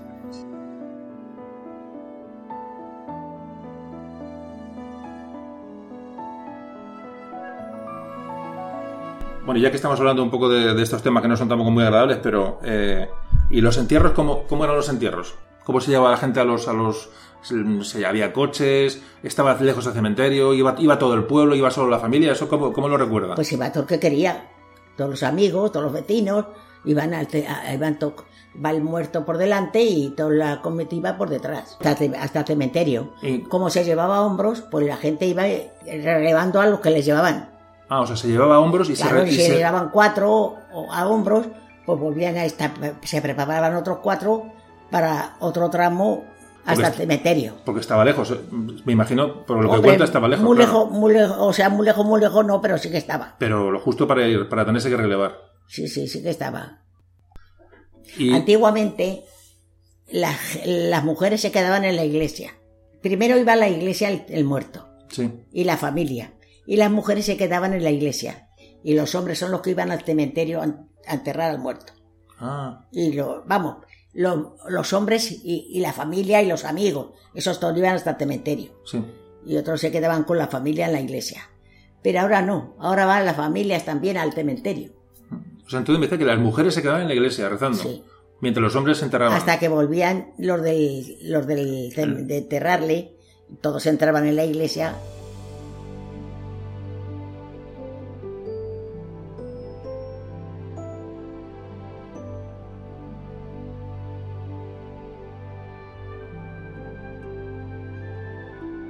¿Qué ropa llevaba entonces la gente? Llevaba, me, imagino, me imagino que depende del dinero que tuviera cada uno. Pero lo normal que era en, un- en el, en el pueblo, que la gente tuviera varios pares de zapatos, eh, tuviera varios vestidos, vestido ahora. de fiesta. Como ahora. Todo el que tiene dinero Sí. compra de todo. Y el que no tiene dinero, pues Pero va entonces, ¿qué, traba- va a trabajar con albarcas. con la- ¿qué son las albarcas? Pues una cosa que se hace de las gomas de las ruedas de los coches y luego ahí con lañas se fija un trozo de, de- de- de tela de, o sea, de, de piel Mm. y es con lo que se iba a trabajar al campo. Menudo. Se llamaba albarcas. O sea, que había, que había gente Que a que lo mejor tenía. lo miras en el diccionario y te dicen lo que es una Sí, albarca. sí, sí, las albarcas. Yo he oído hablar, he oído hablar de las albarcas, sí, como, sí, sí, como un calzado para ir a- al campo, sí, pero no, bueno, sí, sí, sí, sí. ¿Y la gente tenía un vestido de fiesta, un vestido de domingos o algo de eso o no? y pues, todas se casaban, tenían su vestido de novias, tenían sus vestidos. Eso depende de, del dinero de cada persona. ¿Y cuál era el, el traje típico? Los hombres, ¿cómo solían vestidos? ¿Llevaban sombrero? ¿Llevaban, llevaban Pues siempre llevaban capa, los hombres llevaban capa, capa? pero no todos. Ya, ya, ya, ya, sí, que era una prenda No, de... todos no todos tenían capa. Mm. ¿Y sombrero? Según, y sombrero igual. Según la categoría, tenían sombrero y tenían capa. Y tenían, eso es lo que te digo, un reloj que le enganchaban a un ojal del- de la chaqueta o del chaleco y le metían en un bolsillito que tenía el chaleco. Y ahí iba, eh, iba el reloj en la cadena. ¿Y las mujeres llevan sombreros o llevan... ¿Cómo iban las mujeres vestidas? Depende, no es lo mismo en un pueblo que en una capital. Mm. La gente de las capitales han ido con sombrero, han ido con de, otra, de otra manera. Salían a la calle con su sombrilla de quitarse el sol. Y en los pueblos no. Y su pueblo lleva, los, lo típico de los, los hombres llevan boina, ¿recuerdas? Sí, sí, sí, sí, y gorra, Boina y gorra. gorra y, y boina. Y las mujeres no llevaban sombrero, lo único para ir a trabajar al campo, como antes Eso contaba. para ir a trabajar el campo, eran sombreros de paja. Había un sitio donde hacían sombreros de paja. Los compraban. Los hacían y le compraban. Mm.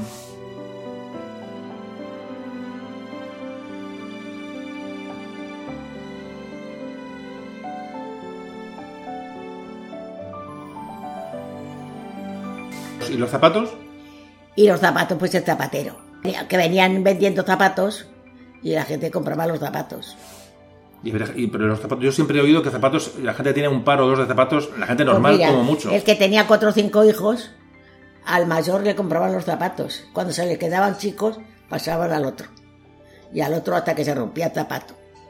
Pero eh, los, eh, los mayores son los que entrenaban, se los compraban y un poquito de lana por delante para poderse comprar un número más para que durara un poco más.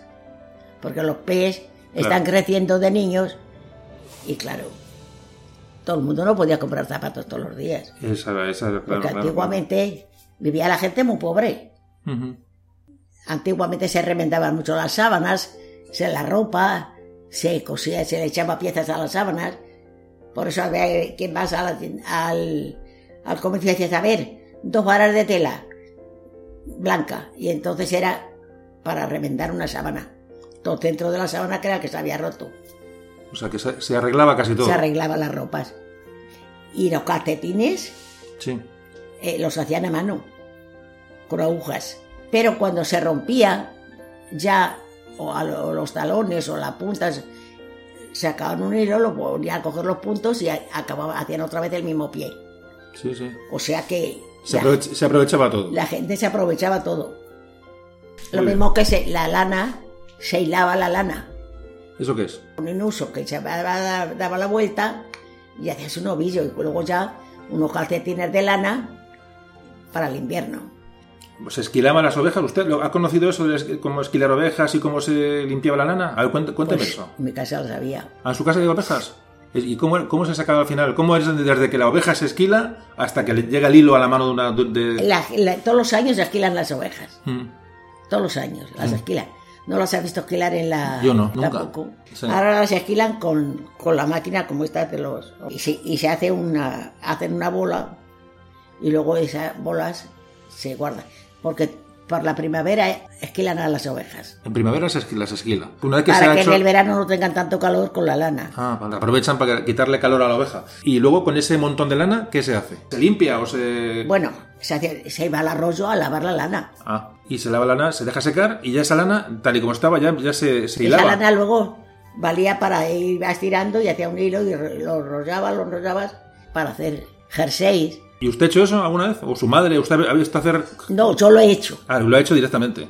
Con la lana de las ovejas vas tirando y eso solo va saliendo, va saliendo. ¿Y eso luego cómo se le da...? ¿Le daban color a eso luego? ¿Luego se puede tintar eso? Pero es que no tengo ni idea, ¿eh? ¿Eso luego se le da color de alguna manera? ¿Se le puede...? Claro, luego si lo querías teñir, Mm, si querías un calcetín blanco, pues era la lana. sí. Pero luego si ya lo querías teñir, pues lo teñías del color que lo quisieras. Para hacer bufandas, Se compraban tintes. Comprar el tinte para poderlo teñir. Yo es que como ve no tengo ni idea de eso. pues lo de- en, en un cubo caliente o una eh, si al que tiene una caldera para hacerlo lo que sea ahí el tinte metías la pieza y ahí lo, y ya salía de otro color O sea, una vez hecha la pieza ya, eh, hecha, se, La- se teñía después. quien dice un vestido Sí, te sí, teñías sí. un vestido Mm. la gente que tenía luto pues la, la ropa que tenían de color la teñían negra Ah, vale. para que le valiera la ropa para pintar el luto Sí, sí, sí.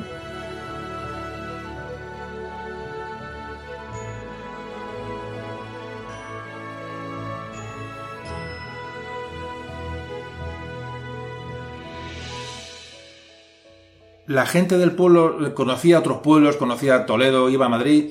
¿Cómo, cómo iban en tren, en autobús, en coche, en, en carro? No sé. ¿Cómo- La gente que, que cómo en carro, en, y en, y en- en mulas o en burro o, o andando.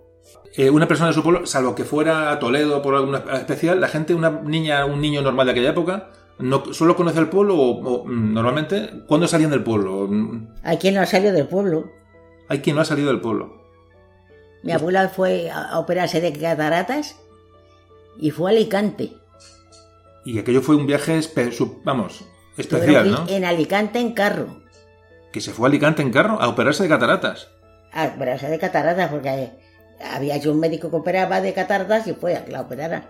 De, To- de Toledo a Alicante en carro. Madre mía. Madre mía.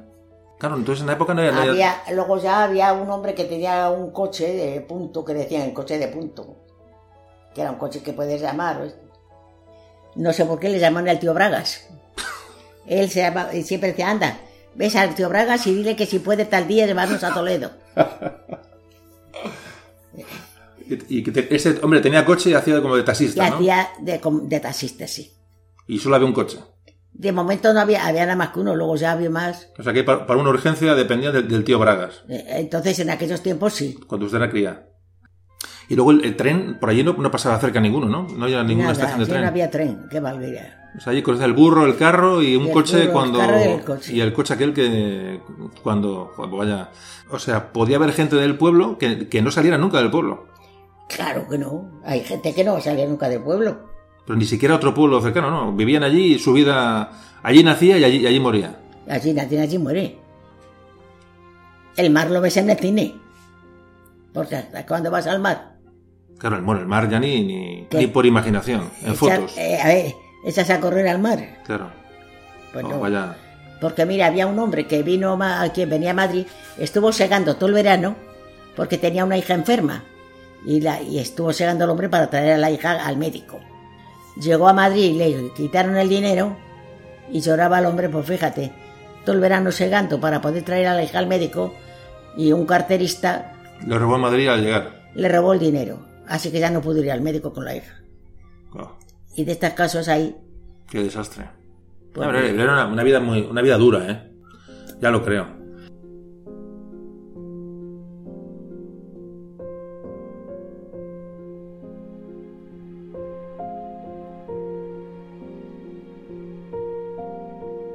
Luego estaban las fantasmas, que no te lo he dicho. El- la mujer que dudaba de su marido, pues le vigilaba por la noche a ver dónde iba. Y se vestía de fantasma. Con esto y todo eso. Acababan por coger al fantasma y echarle al, al pilón del agua. Y a otro día estaban todos los pingos del fantasma puestos a secar. Vamos a ver, espera, espera un segundo. Ya, eh, nos contaba este hombre que decía él que iba a entrar un día a su casa y que había un, una- un fantasma sentado en la puerta de la calle. Y le dice, señora fantasma, ¿me deja usted pasar a mi casa? había ido que esperaba, esperaba, esperaba y el fantasma no iba de su puerta. Y ya dice, señora fantasma, señor fantasma, ¿me deja usted pasar porque es que me tengo que acostar? ¿Pero qué era su mujer? ¿Sería su No, mujer? no, no, ese era un hombre que iba a su casa y, Y había una, había una, una y fantasma. había una fantasma esperando a que viniera quien Espera, tenía que venir. Pero un segundo, que eso, eso, eso, eso me, me ha pillado de sorpresa. O sea, la mujer que sospechaba que el marido salía La por ahí. engañaba. la engañaba. O el hombre que pensaba que la engañara a la mujer. Sí, vale, pero entonces se vestían. Para poder vigilarla se tenía que vestir que no la conociera y nadie. se vestían de fantasma. De fantasma. Joder, para no, pues para no, para no conocerlos. Para que nadie la conociera nadie, claro. O sea, que, ¿y cómo se vestían de fantasma? Pues de fantasma se ponía a lo mejor un- unos pantalones, si era una mujer, unos pantalones, una chaqueta, y se Ah, tapaba la cabeza. se- se- y ya.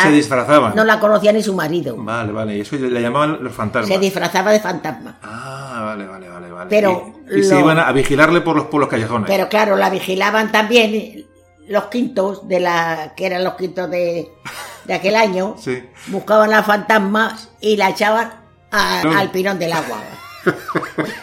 y al día siguiente estaban los, los pingos del fantasma secan- a ponerse a secar. Ya sabían quién había sido el fantasma. Pero es increíble, ¿eh? Qué cosas. Cosas tontas de los pueblos, pero que eran así. Sea, es increíble, esto me ha contado. Es Era de la manera que ellas no necesitaban un detective y eran ellas las que te vigilaban al marido que se iba con otra. Madre mía. Qué, qué cosas.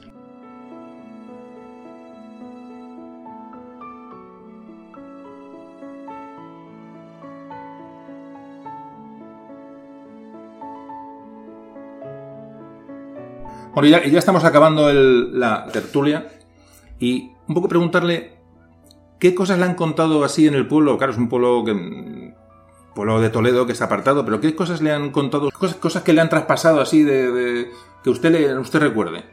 Eh, mi abuela era niña cuando hubo una guerra que yo no sé cómo se llamaría aquella guerra. ¿De qué era? En el pueblo estaba la guerra. Y entonces estaban preparando las trincheras o lo que fuera para esperar al enemigo. Y un hombre les dijo, pero yo no sé para qué estáis haciendo esto si dentro de tres días se acaba la guerra. Si ya se acaba la guerra dentro de tres días. Entonces los, que, los soldados que lo estaban fueron al jefe y le dijeron, mire usted que nos ha dicho un hombre que dentro de tres días se acaba la guerra. Y dice, anda, pues ir a buscarle. Y entonces le preguntaron, ¿y usted cómo sabe esto y esto? Dice, mire usted, hoy no se lo digo cierto, pero mañana sí se lo digo. Entonces al día siguiente fue el hombre a hablar con ellos. Dice, ayer le dije tres días y hoy le digo dos días. En, a- en dos días se acaba la guerra. Y se acabó la guerra.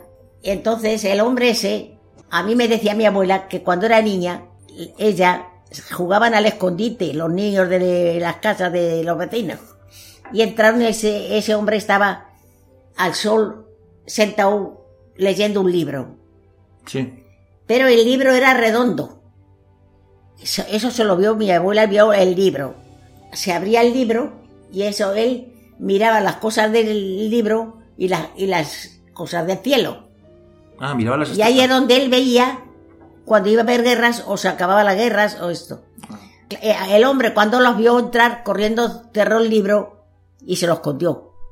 Pero luego ellos creen que los jefes se llevaron el libro del hombre. Se lo quitaron. Como era un hombre ignorante, pues él les explicaría cómo lo veía, cómo no lo veía. Sí, y el libro se lo llevarían esa gente porque el libro no se volvió más a saber más nada del libro. Digo yo que podía ser, hay unos planisferios celestes que son donde se Sí, caen las puede ser grande, menos Claro. grande, pero redondo. Sería astrólogo, sería un... Redondo y se abría como una naranja si la abre por la mitad. Ah, sí. Qué curioso. Eso, esa historia la contaba su abuela, como algo... Eso lo vio ella, ella lo, vio, vi- lo vio yo. lo vio ella yo. lo vio, ella me decía a mí, yo vi el libro y era un libro redondo. Claro, su abuela, su abuela, usted nació en el 1921, su abuela, pues tenía que ser pues la última guerra carlista, sería, más o menos, calculo Claro, yo. mi abuela sería de 1800, pues al principio. Pudo ser, sí, cualquier guerra, las, las últimas guerras carlistas. No sé qué guerra habría entonces. Sí, sí, la guerra, la guerra carlista, sí, sí, Por coincide, coincide, claro, Por claro, coincide.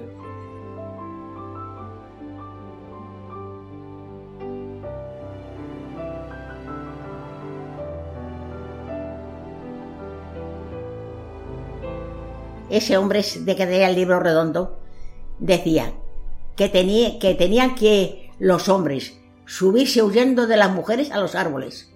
Subirse a los árboles porque las, los perseguían las mujeres. O sea, que es lo, como que lo, lo está, era una, una, una predicción, que él decía que en el futuro ocurriría eso. Lo que iba a pasar.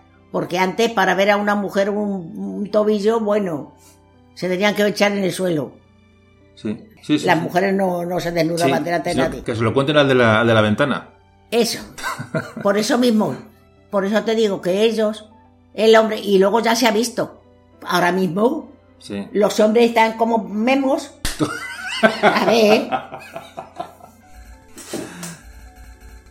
Sí, que hoy, hoy estamos viendo que, que son la- las mujeres las que toman la, la la- iniciativa. el- pues, vamos, Aquel hombre ya predijo aquello, ¿no? Ya predijo el ¿Y hombre todo, aquello- todo eso lo contaba? que, lo corría- que, que llegara el día que se subirían los hombres a los árboles huyendo de las mujeres. Qué curioso. Y eso, y eso se lo contaba a su abuela. Sí, que lo decía el hombre. Qué cosas, ¿eh? Y en aquellos tiempos, que eran para co- conquistar a una mujer, tardaban años y mm, con mucha sí, paciencia sí, y mucho. Y decir eso, decía, vamos, eso no puede ser. Y ya mira cómo ha llegado. Sí, sí, sí, sí. Desde luego que sí. ¿Qué más cosas le contaban así que recuerde su abuela? Me ha contado antes lo de las lo que ponían las sillas en las casas, ¿no? Cuando había un muerto, y pasaban los carros recogiendo los muertos de las epidemias. La gente sacaba una silla afuera para la indicar que había la un calle, muerto. poner una silla y sabía que estaba el muerto dentro. ¿Y qué más cosas cu- recuerda así que le contara su, su abuela? O de... Pues la Inquisición, ¿por qué le llamaban la Santa Inquisición? Porque entonces hacían las casas con los patios por delante y la vivienda por detrás de- del patio, a lo hondo. Sí. Y entonces, claro, para que no se escuchara lo que hablaran en las habitaciones, la gente, en sus casas. Viene la cocina, viene las habitaciones, donde sea. Como estaba el patio delante, pues aunque pasaran, porque escuchaban, entraban que era la Santa Inquisición y eso se los llevarían Todo a la- todo eso se lo contó su abuela. Sí, sí. O sea que no, había no, gente... es que están las casas No, no, hechas. ah, vale, vale, o sea que las casas están hechas con un, o sea, la- la- con un patio entre medias y tal, para que la gente no, no escuchara... Lo- un patio, el primero el, el patio, y luego ya el patio, y allá adentro estaba la casa. Sí, el patio amortiguaba... Porque pasaba la Inquisición y no podía escuchar lo que se estaba hablando allí, O sea que le contó a su abuela que pegaba la oreja a las puertas para escuchar lo que se hablaba dentro. para escuchar lo que se hablaba. Qué curioso. Que hacía eso la Inquisición. Sí, la Inquisición, claro, eh, buscaban por gente que, bueno, gente que era hereje o que pecaba o que no seguía las normas, claro, claro, o sea, pues eso se lo contó a su abuela.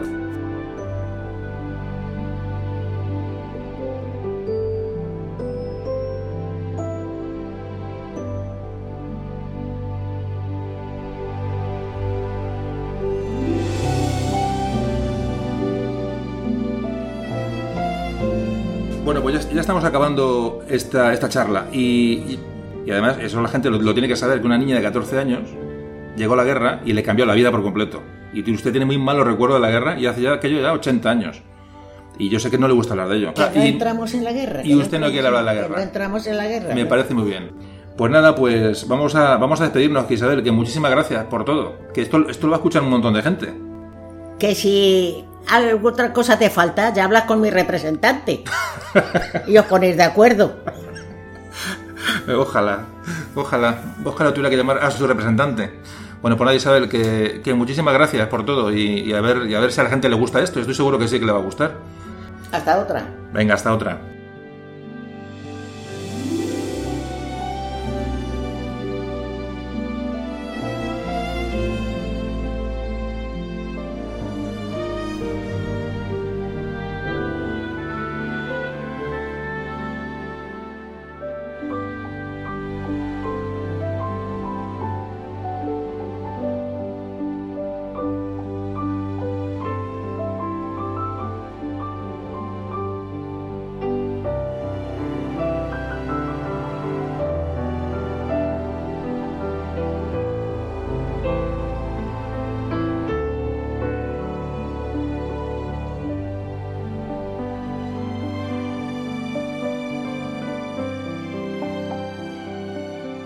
Bueno, ¿qué os ha parecido? Yo creo que este podcast se puede igualar, pero yo creo que no se puede superar. Ya digo que pensé mucho antes de hacerlo y dudé, pero creo que creo que ha valido la pena. Bueno, pues habéis conocido a Isabel, como digo, familiar muy cercana que bueno, que con la que hemos pasado un rato muy agradable. Isabel de 94 años. Es increíble la disposición, la agilidad mental, la, la, la memoria, la, capacidad de síntesis, cómo se acuerda de las cosas, la, secuenciación de los... Es, increíble, de verdad, es increíble. La disposición a la hora de grabar. La verdad es que me lo he pasado muy bien haciendo la grabación. Y bueno, pues eh, salió de su pueblo, estudió corte y confección en Toledo, pudo salir del diario del pueblo, se casó y el resto de su vida la pasó en Madrid, donde tuvo, bueno, pues varios hijos. Espero de verdad que os haya gustado. Creo que es un auténtico testimonio, bueno, para hacer llegar sobre todo a los más jóvenes, a los más mayores, a lo mejor eh, les ha hecho recordar cosas. Para mí ha sido muy interesante.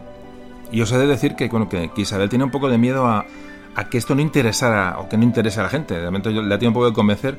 Ella no ve claro cómo puede interesar esto a estas, estas costumbres ¿no? De, de, tan antiguas como a la gente les puede interesar. No, no, lo veía claro. Me acuerdo que tuve un poquito, pues, decir, un poco convencerla de que, bueno, que son, son cosas que la gente va a valorar.